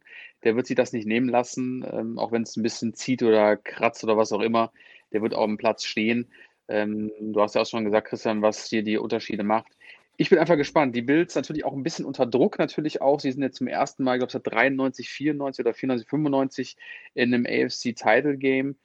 Ähm, das hat zu dem, was jetzt alles positiv ist, und da ist ein Riesenschritt passiert in, in Buffalo, ist es natürlich auch ein, eine Riesenbelastung, ähm, den Schritt gegen den Super Bowl Champion ähm, zu schaffen. Ähm, zuzutrauen, wäre es ihnen weil vielleicht ist es machbar, die Defense zu, ist es eher zu bezwingen. Man muss nicht, die ist nicht besonders stark. Dix ist ähm, derjenige, der vielleicht den Unterschied machen kann. Josh Allen spielt guten Football. Ähm, trotzdem aber ist da immer noch Kansas und das ist eine andere, für mich eine andere, immer noch eine andere Liga. Ich will, auch wenn ich die Bills natürlich sehr ähm, stark gelobt habe und auch die Entwicklung gesehen habe, will ich sie gar nicht im Super Bowl sehen. Ich will, dass Kansas oh. gegen die Packers am liebsten oder zur Not auch ähm, Tom Brady ist. Ähm, aber ich denke mal, hier ist vielleicht, könnte man sich selbst im Weg stehen bei Buffalo. Ähm, vielleicht ist man noch nicht so weit, aber es könnte auch das Team sein, dass es vielleicht den, den Unterschied macht und sogar auch irgendwie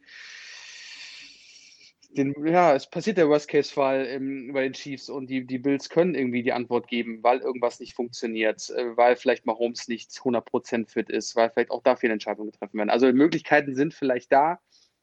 Ich würde sie aber auch nicht extremst hochschätzen. Ich glaube, dass die Chiefs einfach ihren krassen Football spielen werden.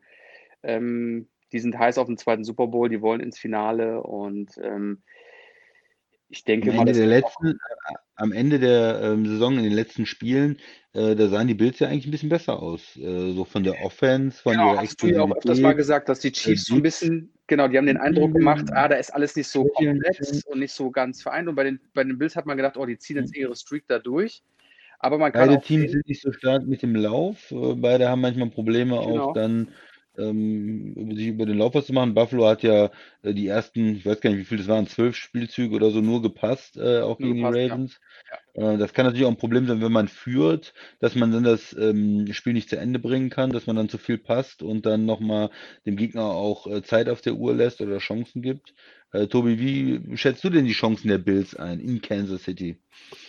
Also eigentlich kann ich mir nicht vorstellen, damit mal angefangen, dass Patrick Mahomes am Sonntag spielt. Also nach einer Concussion kannst du sieben Tage später im Regelfall gar nicht spielen. Die hatten, glaube ich, gesagt, dass die Protocols alle gut sind. Das habe ich heute irgendwo gelesen. Dass, ich denke, dass der das wirklich. Also der steht am. Ja, also, man, man liest das ja natürlich äh, sein, alle so hoffnungsvoll, gute Zeichen und so, aber ich, also äh, ist es vielleicht nur ein, weiß ich nicht, eine, eine falsche Fährte, weil ich, also ich sehe doch nicht, dass der am Sonntag tatsächlich auf dem Feld steht. Ähm, und, und wenn er nicht auf dem Feld steht, äh, heißt der Sieger für mich Buffalo. Da gibt es keine, ja, da, da da keine, keine zwei Sekunden drüber überlegen. Ja. Äh, Chet Henny ja. hin oder her und Andy Reid, der dann wieder zockt und ein geiles Playcalling hat. Auf, keine, auf keinen Fall gewinnt Kansas City dieses Spiel. Äh, wenn Mahomes, Nein, wenn Mahomes spielt, ist es für mich auch keine klare Sache, weil ich nicht glaube, dass der hm. im Vollbesitz seiner Kräfte ist. Und sie müssen adjustieren im, im, äh, im, im ganzen äh, Offensive-System. Er wird äh, mit, dem, mit dem hm. C äh, abgesehen von der Gehirnerschütterung, er wird mit dem C überhaupt nicht richtig mobil sein. Das hast du ja schon gesehen. Äh, zwischen C-Verletzung und äh, Gehirnerschütterung, äh, wie er sich da bewegt hat. Er ist gehumpelt, ähm, er hatte äh, da echt Mühe. Ich glaube, selbst wenn er die Concussion Protocols übersteht, also da durchkommt, dass, dass das andere ein Riesenproblem darstellt. Ähm, Gerade in seinem also, Spiel, weil, weil er äh, halt auch, ähm, also es gibt ja nicht viele Quarterbacks, vielleicht abgesehen von Lamar Jackson noch, die, die so viele Cuts auch machen, indem sie dann einfach auch nochmal äh, aus dem Lauf heraus und dann mit dem Sidearm-Throw und so weiter. Das sind, äh, da habe ich äh, große, große, große Zweifel, wirklich große Zweifel, dass das A, Mahomes spielt, B, wie gut er spielen kann.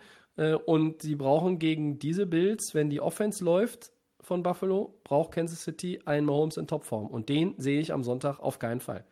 Ähm, und, mm. und, das ist mein erster, mein erster Key, äh, der, der, Status von Mahomes. Damit steht und fällt alles bei den Chiefs. Ja. Ähm, ja. Ähm, ja, dann äh, haben wir auch noch mal den, den Pass Rush gegen Josh Allen von der Defense. Also äh, Allen passt unheimlich viel. Er hat das Laufen jetzt selber auch so ein bisschen reduziert. Ist, glaube ich, äh, nur für drei Yards insgesamt gelaufen im, im letzten Spiel gegen Baltimore. Ähm, äh, und auch wie bei den Buccaneers ähm, so ein bisschen das Running Back Player als, als dritten äh, äh Key. Le'Veon Bell ist ein absoluter Nullfaktor in den letzten Wochen in meinen Augen. Ja. Ähm, nichts, nichts Edward Silaire glaube ich auch nicht, dass der am Sonntag spielt. Und dann hast du der Des Bryant, der ja, Daryl Williams und äh, ich mhm. weiß nicht, ob das dann, das dann gut ist, weil wenn du, wenn Mahomes nicht spielt oder wenn er nicht bei 100% ist, musst du einfach wieder mehr laufen können. Äh, und, und da müssen sich die Running Backs tierisch steigern. Ähm, und auf der anderen Seite bei den Bills Hilfe für Dix. Äh, äh wenn er Alleinunterhalter sein muss, äh, kann sich selbst die Chief Secondary da, glaube ich, ganz gut drauf einstellen, weil da sind ein paar Veteranen, äh, die da einfach auch äh, Dix das Leben schwer machen können, indem man ihn doppelt. Ähm, für die Bills gilt aber auch Ruhe bewahren, selbst wenn sie sieben oder zehn Punkte hinten sind. Also so ein bisschen das Chiefs-Credo der vergangenen Playoffs. Ähm, wenn sie da in den Panikmodus verfallen, dann passiert das, was der Christian gesagt hat. Dann kommt der Turnover von Allen, dann geht es schnell in die Hose.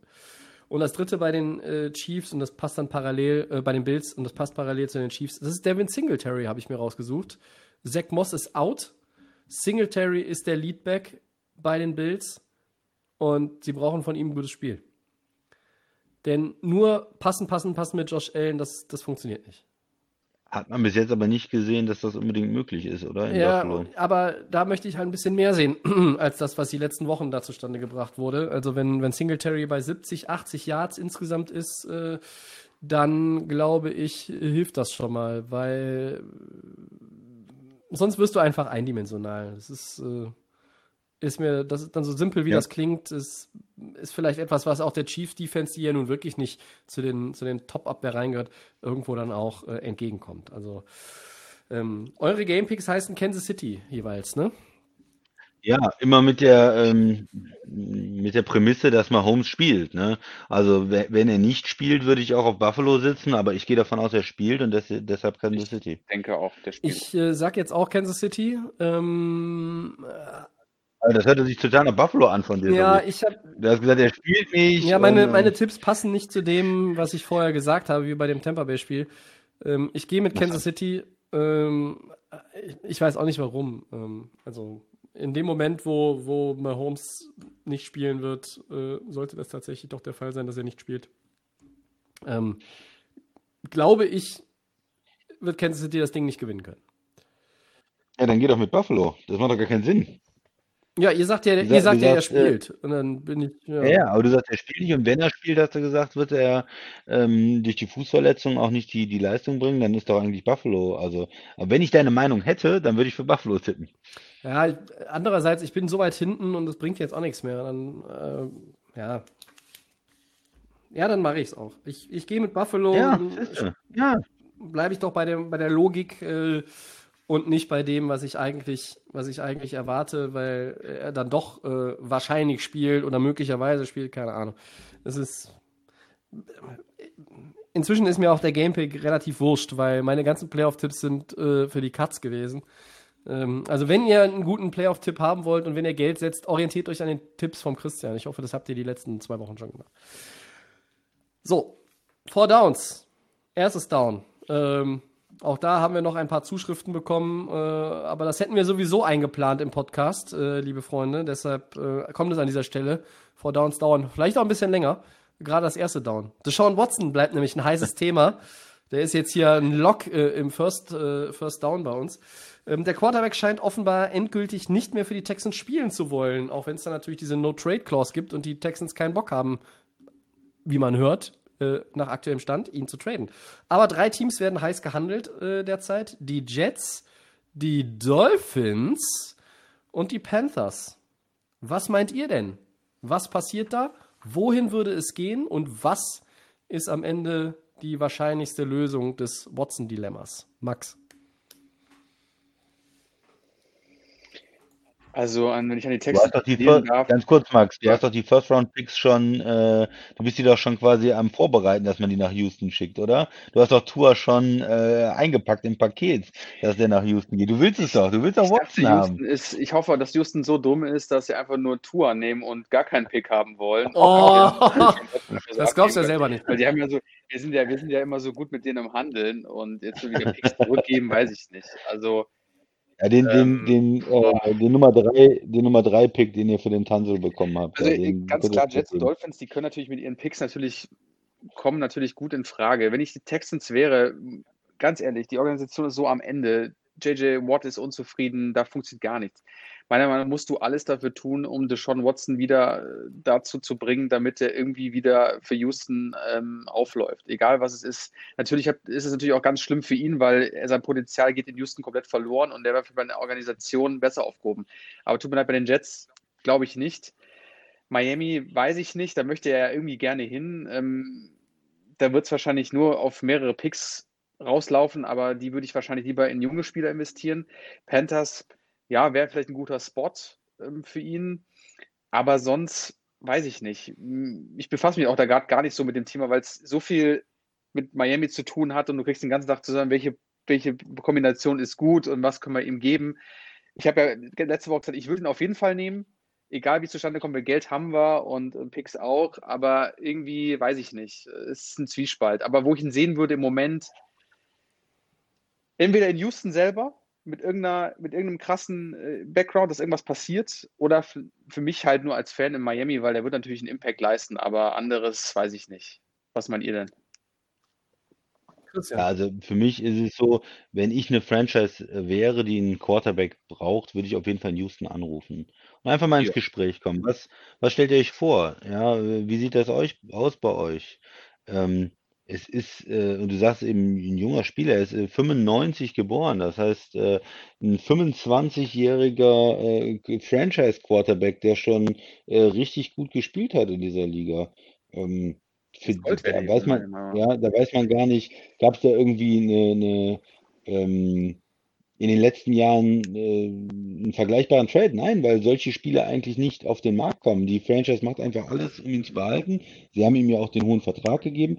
Ähm, eine No-Trade-Clause für ihn, okay, das heißt, er kann auch so ein bisschen mitbestimmen, wo er hingeht. Er muss dem nicht unbedingt zustimmen. Auf der anderen Seite will er ja raus, also wird er auch Interesse daran haben, äh, Partner zu bekommen. Aber ähm, ich, ich würde anrufen, ich würde auch was äh, bieten. Ähm, auf der anderen Seite denke ich, Houston, wie du gesagt hast, man sollte alles tun, um ihn zu behalten. Sollte ihm äh, Mitspracherecht beim Coach geben, sollte ihm da irgendwie ein paar Receiver holen in der Offseason und, und dann wird man vielleicht in zwei, drei Jahren sagen, äh, das war hier unsere ähm, unsere, unsere schwierige Zeit, unsere Geschichte, aber er bleibt in, in, in Houston, weil, also dass er jetzt für, für First-Round-Picks, auch wenn du mehrere Picks kriegst, ähm, irgendwo anders hingehst, aber was sagt dir denn, dass du wieder einen Deshaun Watson draftest oder einen Patrick Mahomes und nicht einen äh, yeah, Rosen oder was auch immer, ja, dieses, du hast ein riesen äh, Risiko einfach in der ersten Runde auch Nieten zu ziehen. Und ähm, deshalb äh, sollten, sollten sie da extrem vorsichtig sein. Ich habe nochmal, du hast ja viele Teams genannt, wir haben schon über Miami auch mal gesprochen als interessantes äh, Team. Ich habe nochmal was gehört, was wäre denn, wenn er äh, in Texas bleibt und nach Dallas geht?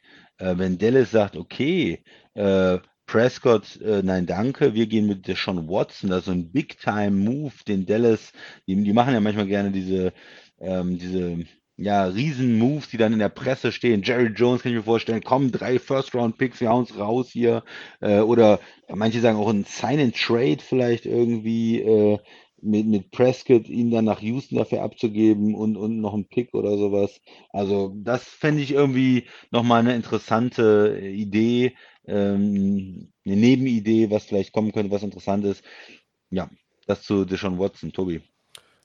Ähm, ja, also hier und heute, Stand heute, ähm, glaube ich immer noch, dass ein, dass ein neuer Head Coach in Houston, der immer noch nicht endgültig gefunden ist, dass er ihn vielleicht noch zum Bleiben überreden kann. Je nachdem, wer es ist und wie da dann die, das ganze System aussehen soll. Und ähm, das ist noch nicht vom Tisch, weil es natürlich auch unheimlich schwierig ist. Ähm, es gibt diese No-Trade-Clause äh, die ja eigentlich für den Spieler ist, der sagt, äh, ja, ich kann das hier äh, ein Veto einlegen. Aber äh, wenn der Spieler jetzt weg will und, und du dann einfach auch das Gefühl hast, äh, hier hat man sich tatsächlich auseinandergelebt, ja, dann, dann ist am Ende das, ist es unausweichlich. Und ich glaube, ähm, letztendlich gibt es einen Trade.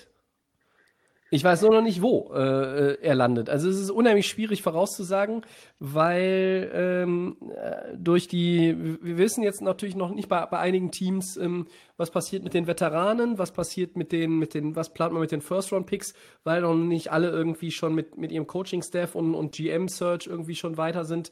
Ähm, die drei Teams, die jetzt schon genannt wurden, sind die ähm, Jets, die Dolphins, die Panthers. Es gibt auch, ich habe noch einen, äh, einen Text äh, gelesen, die Tage, Watson zu den Falcons. Ähm, er kommt ja aus, äh, aus der Gegend äh, mit, mit Arthur Smith äh, als neuer Head Coach, der auch als Offensive Coordinator die Plays callen wird. Ähm, da in Return vielleicht den äh, kriegen dann ähm, die, die Texans den Nummer 4 Pick von Atlanta, einen Second Rounder und nochmal einen First Rounder in 22. Ähm, und Matty Ice? Ja, in dem Szenario, das ich gelesen habe, ohne Matty Ice. Oh, Was machst du da mit Matty Ice? Keine Ahnung, auch nochmal weiter traden an jemand anderen. äh, und die anderen beiden Teams, die noch in der Verlosung sind, sind die Lions. Ähm, und das ist ein wildes Package, da muss ich, muss ich sagen. Ein wildes Package zu den 49ers gegen Garoppolo, den First-Round-Pick, das ist die 12, und Nick Bosa.